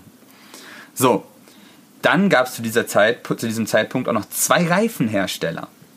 Nämlich Michelin und Bridgestone. Stimmt, da gab es ja nicht nur Pirelli. Ist ja richtig. Das waren diese, auch noch, die hatten Profile. Und wenn man sich Reifen ganz genau anguckt, hatten die zwei Reifenhersteller auch eine unterschiedliche Philosophie beim Herstellen der Reifen. Die, jetzt muss ich aufpassen, die, die Bridgestone-Reifen wurden mit Ferrari entwickelt. Äh, und Ferrari hatte zu der Zeit halt also, ziemlich fancy Aero-Bauteile und sowas. Die haben eher auf die auf, äh, aerodynamischen Abtrieb gesetzt und wollten deshalb auch Reifen haben, die diesen Konstruktionsstil ein bisschen äh, untermauern. Mhm. Und deshalb haben sie äh, so rechteckige Reifen eher gebaut, also sehr kantige rechteckige Reifen. Ähm, oder vermische ich, warte, vermische ich da was? Äh, das wäre jetzt schlecht, wenn ich das mache. Ach genau. Ich wollte nämlich gerade sagen, das waren nämlich die Michelin-Reifen. Also Bridgestone, runde Form, ich würde gerade sagen, das macht nämlich keinen Sinn, für bessere Aero, weil dann habe ich nämlich oben keine Wirbel, die abreißen an diesen Kanten mhm. von den, von den Rädern. Ähm, das möchte ich nicht, deshalb baue ich die oben so, runde ich die an, dann äh, läuft da die Luft besser drüber und, mein, äh, und ich habe weniger Verwirbelung, vor allen Dingen an der Hinterseite des Autos. Das Problem, was du dann ja wieder bekommst, ist, dass du, wenn du oben eine Rundung hast am Reifen oder halt auch unten, dass deine Aufstandsfläche auf dem Asphalt schlicht und einfach kleiner ist, als wenn du es eckig baust. Und das war die Michelin, äh, der Michelin-Entwicklungsansatz, nämlich für eine größere Aufstandsfläche eckigere Reifen. Weil die Größe war ja quasi durchs Reglement vorgegeben. Dann hast du zwar durch halt die Verwirbelung eine schlechtere Aero-Performance, aber eine größere Aufstandsfläche, also höhere mechanische Kräfte. Interessanterweise wurden diese Reifen halt mit Renault entwickelt, also einem Auto, das sowieso mhm. aufgrund der guten Hinterachse dafür prädestiniert war, einen Reifen zu benutzen, der die mechanischen Eigenschaften des Autos besser umsetzt. Weil warum solltest du eine mechanisch sehr gute Hinterachse bauen und dann Reifen drauf bauen, die mechanischen Grip nicht umsetzen können? Ja, eben. Äh, und deshalb kam dem das noch zugute. Und jetzt, warum hatte dann Alonso lenkt immer ein?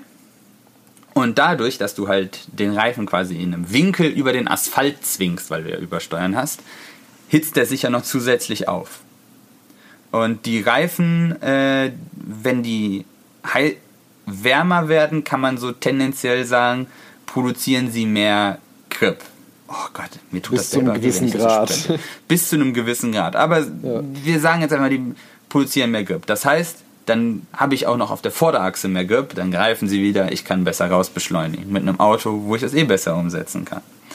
Und deshalb hat er da tierisch viel Zeit beim Rausbeschleunigen gewonnen.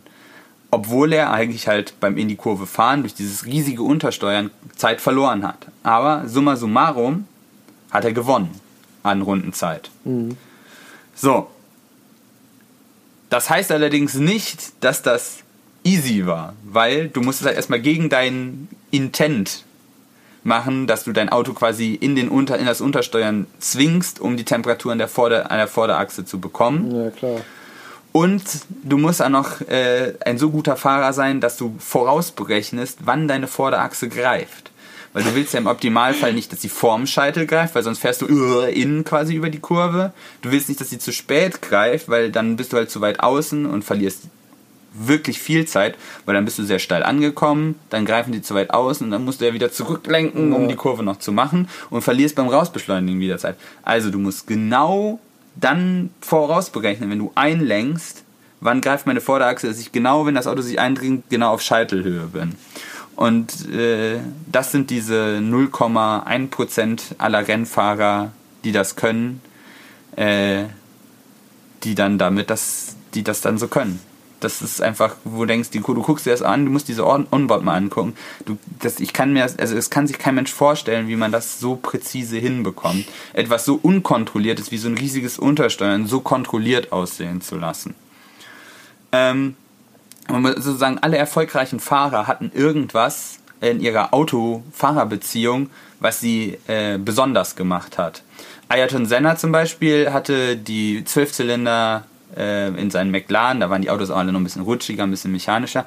Der hatte im Gegensatz zu einem anderen Kollegen ein sehr äh, aggressives Gaspedal Bewegungsspiel. Also der hat quasi immer das Auto sogar mit dem Gaspedal gelenkt. Also der hat halt nicht langsam Gas gegeben, so wie man das also ich gucke, wo ich, weil die ja keine Traktionskontrolle haben, drauf. gebe langsam Gas und versuche die Reifen an Schlupfgrenze zu halten, sondern er hat immer mal wieder quasi so ein bisschen so Gasstöße gegeben, um die kontrolliert hinten schlupfen zu lassen, um das Auto halt besser zu positionieren in der Kurve, um dann halt äh, besser rauszukommen. Das ist auch so der, der Ritt auf der Messerklinge, was ihn halt so Sozusagen besonders gemacht hat. kontrollierte Mikrodrifts. Ja, genau. Und das hat der Alonso halt auch gemacht. Michael Schumacher zum Beispiel äh, hatte auch einen sehr speziellen Fahrstil zu seiner Zeit. Äh, der hat eigentlich genau das, das diesen Anti-Alonso gemacht, das, was der immer proklamiert hat, diese hohen Kur Kurvengeschwindigkeiten. Also so weit raus, wie es geht, fast den Dreck. Und dann innen fast wieder über den Dreck. Ma- Möglichst geschmeidig viel Geschwindigkeit mitnehmen. Äh, Lewis Hamilton, der auch so er erfolgreich ist in der jetzigen Zeit, der, die haben das genannt die Ultimate Precision. Also wenn man das, das sieht man nur in den Logdaten. Das sind ja alles Leute, die wirklich sehr gut Auto fahren können. Aber Sollte Lewis meinen, Hamilton erwischt halt, also der kann das Auto halt auf, den, auf, der, auf die Millisekunde ausfahren, einmal an seinen Grenzen bewegen, genau am richtigen Punkt bremsen, ohne einen Mikrometer an Platz zu verschenken einfach. Äh, das ist für normal denkenden also ich merke das immer, wenn man mal so Sim-Racing macht oder sowas und schnelle Autos da fährt. Dann kommt mir ja schon mal so vor, dass ich, dass ich nicht schnell genug denken kann für dieses Auto. Und Ja. diese Leute kriegen das irgendwie hin, dass sie darüber nicht nachdenken müssen. Die können das einfach. Ähm, aber ja, das war immer so und das, das fand ich jetzt doch sehr erwähnenswert. Und dabei muss man sagen, hier, das hört sich jetzt so einfach an. Also du lenkst dann an bei Unterstunde, dann wartest du, dass das passt und dann fährst du wieder raus.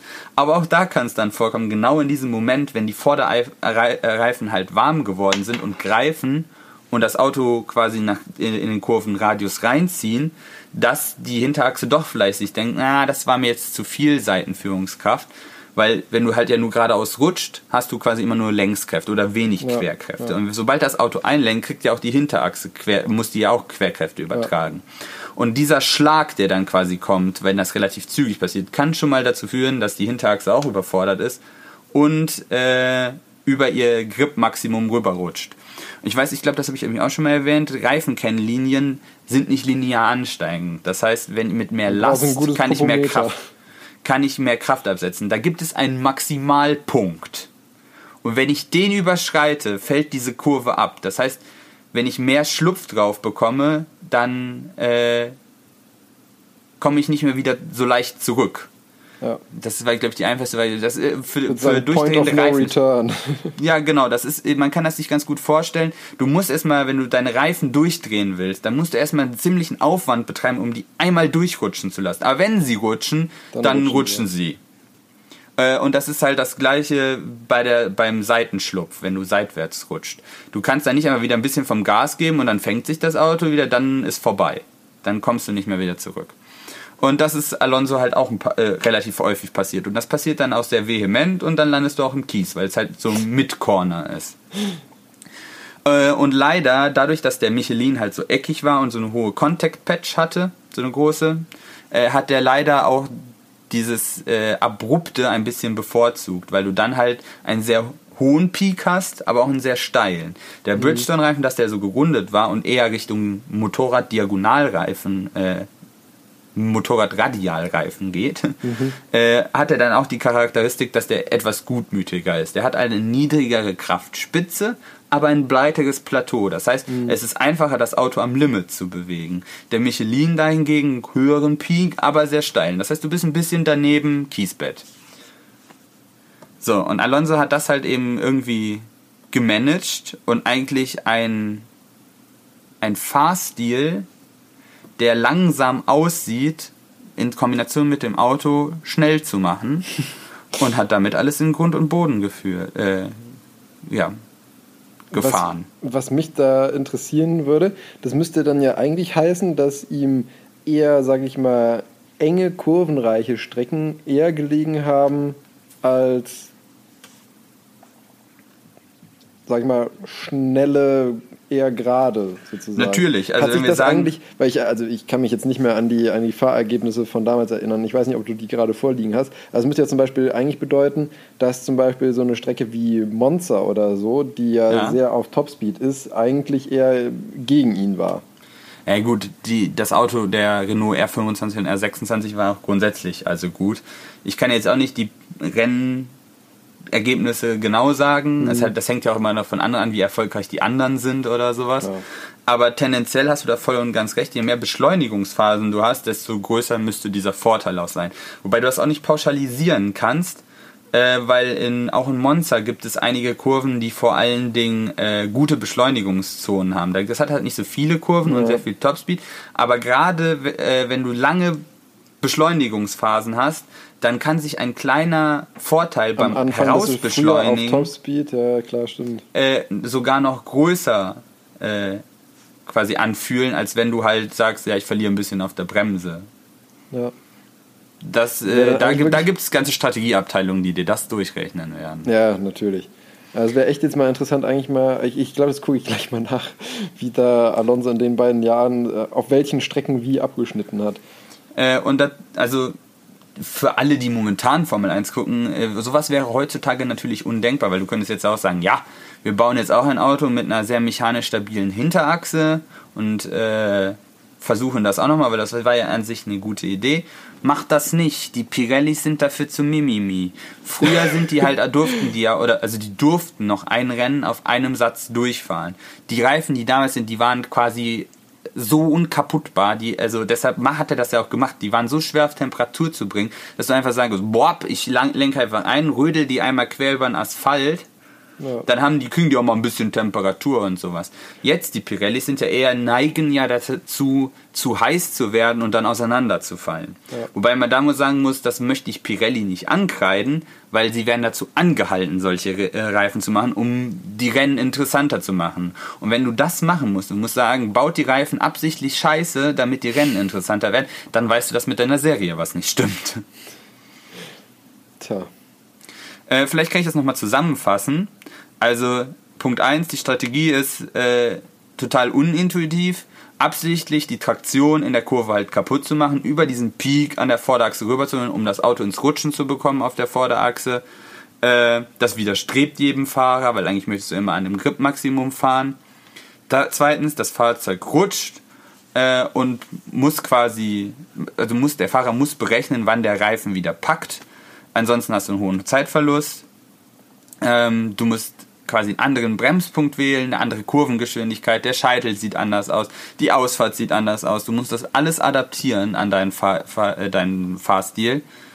Äh, und das alles während eines gesamten Formel 1 Rennens, wohlgemerkt, mit, mit anderen Autos, äh, über 60 Runden lang, ohne einen Fehler zu machen. Du musst ein absolut unerschütterliches Vertrauen in deine, Fa in deine Fahrkünste und in das, in, die, in das Heck deines Fahrzeugs haben. Weil wenn das nicht funktioniert, das Heck, also also wenn die Reifen greifen und es funktioniert nicht, dann landest du halt im Kies. Und das mit relativ viel Wumms. Also da dieses plötzlich, schlecht wieder raus. dieses, wenn das greift und dann dieses Übersteuern halt kommt, das, das, dass du das einfallen kannst, dann musst du, dann, weil sonst kannst du das gleich lassen. Ja. So, und noch vielleicht zum Abschluss. Äh, 2007 äh, ist äh, Fernando Alonso zu äh, McLaren gewechselt als Teamkollege eines gewissen Lewis Hamilton. Äh, und da hatte tatsächlich McLaren vorher ein bisschen Angst, weil sie den Fahrstil ja kannten, äh, dass das in bei McLaren in die Hose geht, weil andere Reifen, anderes Auto. Ähm, Mi- Michelin hatte halt zu dem Zeitpunkt 2007 halt auch die Formel 1 verlassen. Also gab es die Reifen gar nicht mehr, die Alonso halt gewöhnt Ja. war. Äh, und da hatten sie halt Angst, dass der Alonso sich nicht auf das neue Auto einstellen kann, was auch öfters halt schon mal das, der, das Problem ist. Aber gute Fahrer können das. Die können in ein anderes Auto einsteigen, sind damit auch wieder arschenschnell. Ja. Egal wie anders das fährt. Was er da auch bewiesen hat. Gut. Ich meine, Leider sieht man ja 2000 auch zum Beispiel jetzt. äh, 2007 war nicht das beste McLaren, ja. Also, aber Ja, für gut. beide nicht. Ja, sieht man ja auch zum Beispiel, ähm, also ich muss ja sagen, ich bin ja auch ein äh, großer Fan vom äh, Nico Hülkenberg, auch wenn der ja jetzt äh, nie eigentlich wirklich auf dem Podest steht. Ähm, aber ich Nie. nie, gut, stimmt, nie.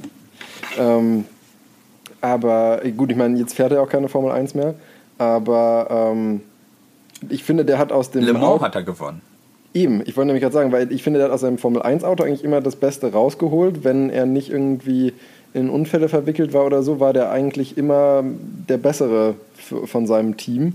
Und ähm, hat ja auch den Wechsel auf die LMP1-Autos äh, mit Bravour geschafft und da zum Beispiel ein Mark Webber, der schon ein paar Jahre länger auf dem Auto gefahren ist, da einen vorgemacht ein bisschen. Das ist ein bisschen schwierig in dem, Je- in dem Jahr, wo der Nico Hülkenberg halt anstatt Marco Webber, der das schon länger gemacht hat, den Le Mans-Titel gewonnen hat, war halt das Auto von Hülkenberg das letzte, der letzte Porsche, der noch fuhr. Ja, aber der ist davor ja auch schon besser gefahren.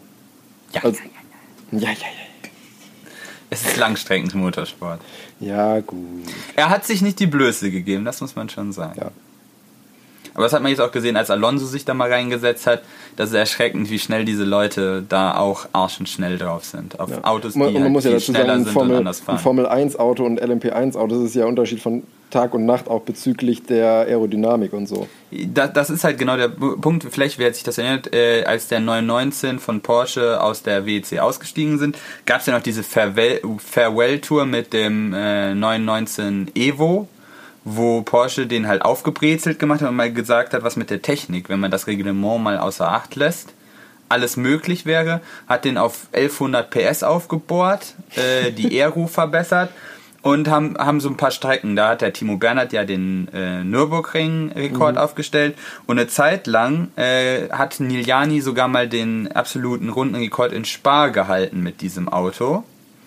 Äh, weil er sogar noch schneller war als Lewis Hamilton in dem Formel 1 Auto auf der gleichen Strecke. Ja. Das in dem nächsten Jahr waren die Formel 1 Autos wieder schneller, weil die halt ja immer weiter sich entwickeln. Ähm, und dann waren sie wieder schneller, aber in dem gleichen Jahr war der LMP, also der aufgebohrte LMP1 schneller. Und da gibt's auch ein Video drüber, wo man das mal gesehen hat, wenn man das übereinander legt. Also von der puren Speed her kann man ein Formel 1 Auto mit so einem aufgebohrten LMP1 Hobel vergleichen. Nur du siehst das sehr gut, wenn die von La Source den Berg runter Eau Rouge Radillon hochfahren. Das siehst du alles in einer Kameraeinstellung. Ja. Wenn man das nebeneinander sieht, man da sehr schön zwei Unterschiede. Nämlich dadurch, dass der LMP1-Hobel, selbst wenn du den ausräumst, was sie da bei dem 919 Evo gemacht haben, immer noch ein paar hundert Kilo schwerer ist als so ein Formel-1-Auto. Äh, und eine andere Aero hat. Die sind ja auch, das sind ja so voll verkleidete Boliden, keine freien Räder. Ja. Äh, sieht man zum Beispiel, dass der durch die kurvigen Highspeed-Stellen halt langsamer ist aber beschleunigungstechnisch den Formel 1 Auto, das Formel 1 Auto halt nass macht. Sobald also beim Rausbeschleunigen aus La Source zieht der LMP1 Hobel halt mit der mit dem E-Antrieb auf der Vorderachse und dem Allradantrieb einfach weg und dann den Berg hoch ist das Formel 1 Auto halt agiler. Ja. Das, und alleine äh, diese Adaption auf das. Ja, da habe ich auch mal geguckt, also das war jetzt nicht der Vergleich dann Formel 1 und, ähm, und LMP1, aber das war halt ein GT3-Auto und LMP1-Auto. Ich Oh mein, Gott, gut, das ist ja Nee, ja, klar. Aber ich meine auch, ähm, wie unterschiedlich die Linien sind, einfach, die die fahren. Wenn du die ein und dieselbe Kurve anguckst, weil das LMP1-Auto, das fährt eine komplett andere Linie, weil die ja schneller sind, wenn die eine größere, also wenn die eigentlich die längere Strecke fahren durch die Kurve, weil sie dann aber schneller fahren können und dadurch mehr Anpressdruck und Grip haben. ja. Das ist total ulkig. Äh, das ist, also gut, bei den GT3s wäre es sowieso, weil sie ihre Masse irgendwie da durchmanövrieren müssen. Da willst du so wenig das Kurve ist, fahren wie möglich. Klar, das ist ein unfairer Vergleich, aber Ja, aber bei den LMP1, da hast du tatsächlich auch recht, die müssen eine sehr spezielle Linie fahren. Bei denen möchtest du nämlich eigentlich, entweder möchtest du halt die Aero ausnutzen, also du brauchst viele Kurvengeschwindigkeit, also fährst du sehr rund, wenig Staccato, oder du verlässt dich halt ähm, auf deinen Hybridantrieb und auf, die raus, auf das Beschleunigen aus Ja. engen Kurven raus. Da würdest du nämlich auch nicht, aus Haarnadelkurven würdest du die nämlich auch nicht so anbremsen, dass du den größten Kurvenradius hast, sondern bremst du so an, dass du halt am schnellsten rein, drehst den einfach und dann am schnellsten raus. Man hat das sehr schön gesehen, als es in der LMP1 auch noch verschiedene Konzepte gab. Da gab es ja, ich glaube, ein oder zwei Jahre, wo Peugeot, Audi, weiß, ich glaube, Toyota war da Toyota auch schon dabei und Porsche auf jeden Fall dabei waren. Und die hatten alle Unterschied, die hatten zwar alle Hybrid, aber alle unterschiedliche Konzepte. Also die einen halt mit einem ganz großen Verbrennungsmotor und nur so ein bisschen Hybrid, Mittelmot also mittlerer, gro- mittelgroßer Motor, mittelgroßer Hybridantrieb, weil die La Gesamtenergie war vorgegeben, die dein Antriebsstrang haben darf, also Leistung. Äh, aber wie du das auseinanderklamüserst, war egal. Und da hat man sehr schön die unterschiedlichen Philosophien gesehen, weil Porsche halt immer schon diesen kleinen Vierzylinder-Verbrennungsmotor hat und einen großen Hybridanteil, also viel Elektromaschine. Ja. Und da hast du halt gesehen, so auf der Geraden oder so, äh, sind die Audis halt immer vorbeigeknüllert und die, äh, und die Peugeots vor allen Dingen, weil die halt einen relativ großen Verbrennungsmotor hatten. Aber beim Rausbeschleunigen oder sowas ist das Ding halt einfach wieder zurück vorbeigesprungen. Also angebremst, vorbei pfup, und dann wieder weg, weil die halt besser rausbeschleunigt sind. Und das hat so interessant gemacht. Verschiedene Konzepte. Eine, äh, deshalb alle sagen jetzt immer, für besseres Racing brauchen wir eine Stockcar-Rennserie, wie die Formel E, wie IndyCar. Nein, mittlerweile ist das ja der. Trick, alle ins gleiche Auto, weil dann kommt es auf den Fahrer an und du denkst so, egal, du brauchst nicht für spannende Rennen eine Einheitsserie. Brauchst du nicht. Nee, Die äh, WEC hat das mehrfach schon bewiesen. das stimmt. Die GT3s beweisen das auch immer. Da macht es eine Balance of Performance, die die Autos alle einbremsen soll oder gleich machen soll, auch eher schlimmer. Ja, das stimmt. Wenn du wenig BOP hast, funktioniert das auch sehr gut. Weil dann hat das eine Auto auf der einen Strecke einen Vorteil und das andere auf der anderen Strecke. Ist ja auch normal bei verschiedenen Konzepten. Ich finde, das hast du jetzt schön zusammengefasst. Das Wort zum Sonntag. Genau, das Wort zum Sonntag. Ja, dann, Sind wir heute relativ zeitig durch. genau, würde ich auch sagen. Dann ähm, würde ich sagen, schiebe ich jetzt meinen äh, schönen kleinen Witz ein. Ach ja, ich wollte den noch angesprochen haben. Jetzt hast du überhaupt gar nichts über den Airware, äh, über die, über die App, Corona-App gesagt. ja, dazu will ich auch gar nichts sagen. Dafür willst du gar nichts sagen. Nee, ähm, ja, was soll ich dazu sagen? Ich finde prinzipiell den, den Ansatz und die Idee gut, muss ich sagen. Ähm, weil es halt ein einfaches Mittel ja eigentlich ist, um äh, lokal das Geschehen einzudämmen. Aber wirklich funktionieren tut das Konzept ja eigentlich nur, wenn du äh, eine sehr, sehr hohe Nutzerzahl hast. Also müssen es ja eigentlich fast alle nutzen und vor allem auch die, die es haben, sich dann da auch als infiziert melden. Sonst bringt das Ganze überhaupt nichts. Das, das wäre nämlich meine Frage gewesen, weil ich irgendwo jetzt mal aus, der, der, aus den Medien gelesen habe, dass man, also ich habe mich auch gehört, dass das eine relativ hohe Durchsetzung ja haben muss, damit das funktioniert. Und dann kam irgendwie ja aus Regierungskreisen die Zahl 12,5 Millionen Nutzer würden reichen. Und die Zahl erschien mir jetzt eigentlich tendenziell ein bisschen niedrig. Hätte ich jetzt vom So. Gefühl her auch gesagt, aber keine Ahnung. Also ich weiß, die werden sich da halt irgendwas ausgerechnet haben, wo es dann Sinn macht. Ähm, man muss halt auch bedenken, ja, obwohl, ja, das ist schwierig, glaube ich, weil ich meine, du musst ja auch, sag ich mal, Kleinkinder und sowas kannst du nicht mit reinrechnen, weil die Ja. ja, ähm, äh, einfach auch kein Smartphone Smartphone haben, genau. Ältere Leute im Zweifelsfall auch nicht. Oder sage ich mal, äh, Leute zum Beispiel, die in Pflegeeinrichtungen wohnen, die, die haben ja keine wirklichen Kontaktpersonen, außer, sage ich mal, Pflegepersonal. Ne? Ja. Ähm, da macht es auch wenig Sinn. Deswegen muss der eigentlich eh von einer geringeren Population als unseren, weiß nicht, wie 80 Millionen, 82 Millionen, oder wie viel wir aktuell haben ähm, in Deutschland, muss ja von einer geringeren Population ausgehen. Das hätte ich mir schon gedacht, aber ich fand 12 Millionen jetzt 12 falsch. kommen mir eigentlich auch fast ein bisschen wenig vor, um ehrlich zu Okay. sein. Ja, aber das ist vollkommen unbegründet. Also un Ich denke, also es ist jetzt aber auch zu früh, um wirklich da Rückschlüsse rausziehen Ja, das zu wird können. sich ja sicherlich äh, irgendwann jetzt in der nächsten Zeit ja Genau, dann ich denke zeigen, wie viel das bringt und ob Ich das denke, wenn, bringt. wenn das Kind mal einen Monat alt ist, kann man da wirklich sagen, ob das sinnvoll ist oder nicht. Hier, dann sprechen wir da in zwei Folgen nochmal drüber. Genau. Jetzt aber zu meinem Witz. Ich Und grätsche nicht mehr dazwischen. Ich fand, ich fand den Witz so schön, weil ich mir gedacht habe, so, so könnte das fast auch bei uns später laufen.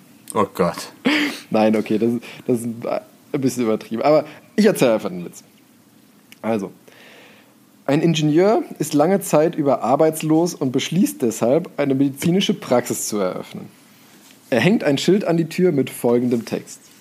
Für 500 Euro garantiere ich Ihnen, Ihre Krankheit zu heilen. Falls es mir nicht gelingt, bekommen Sie 1000 Euro von mir.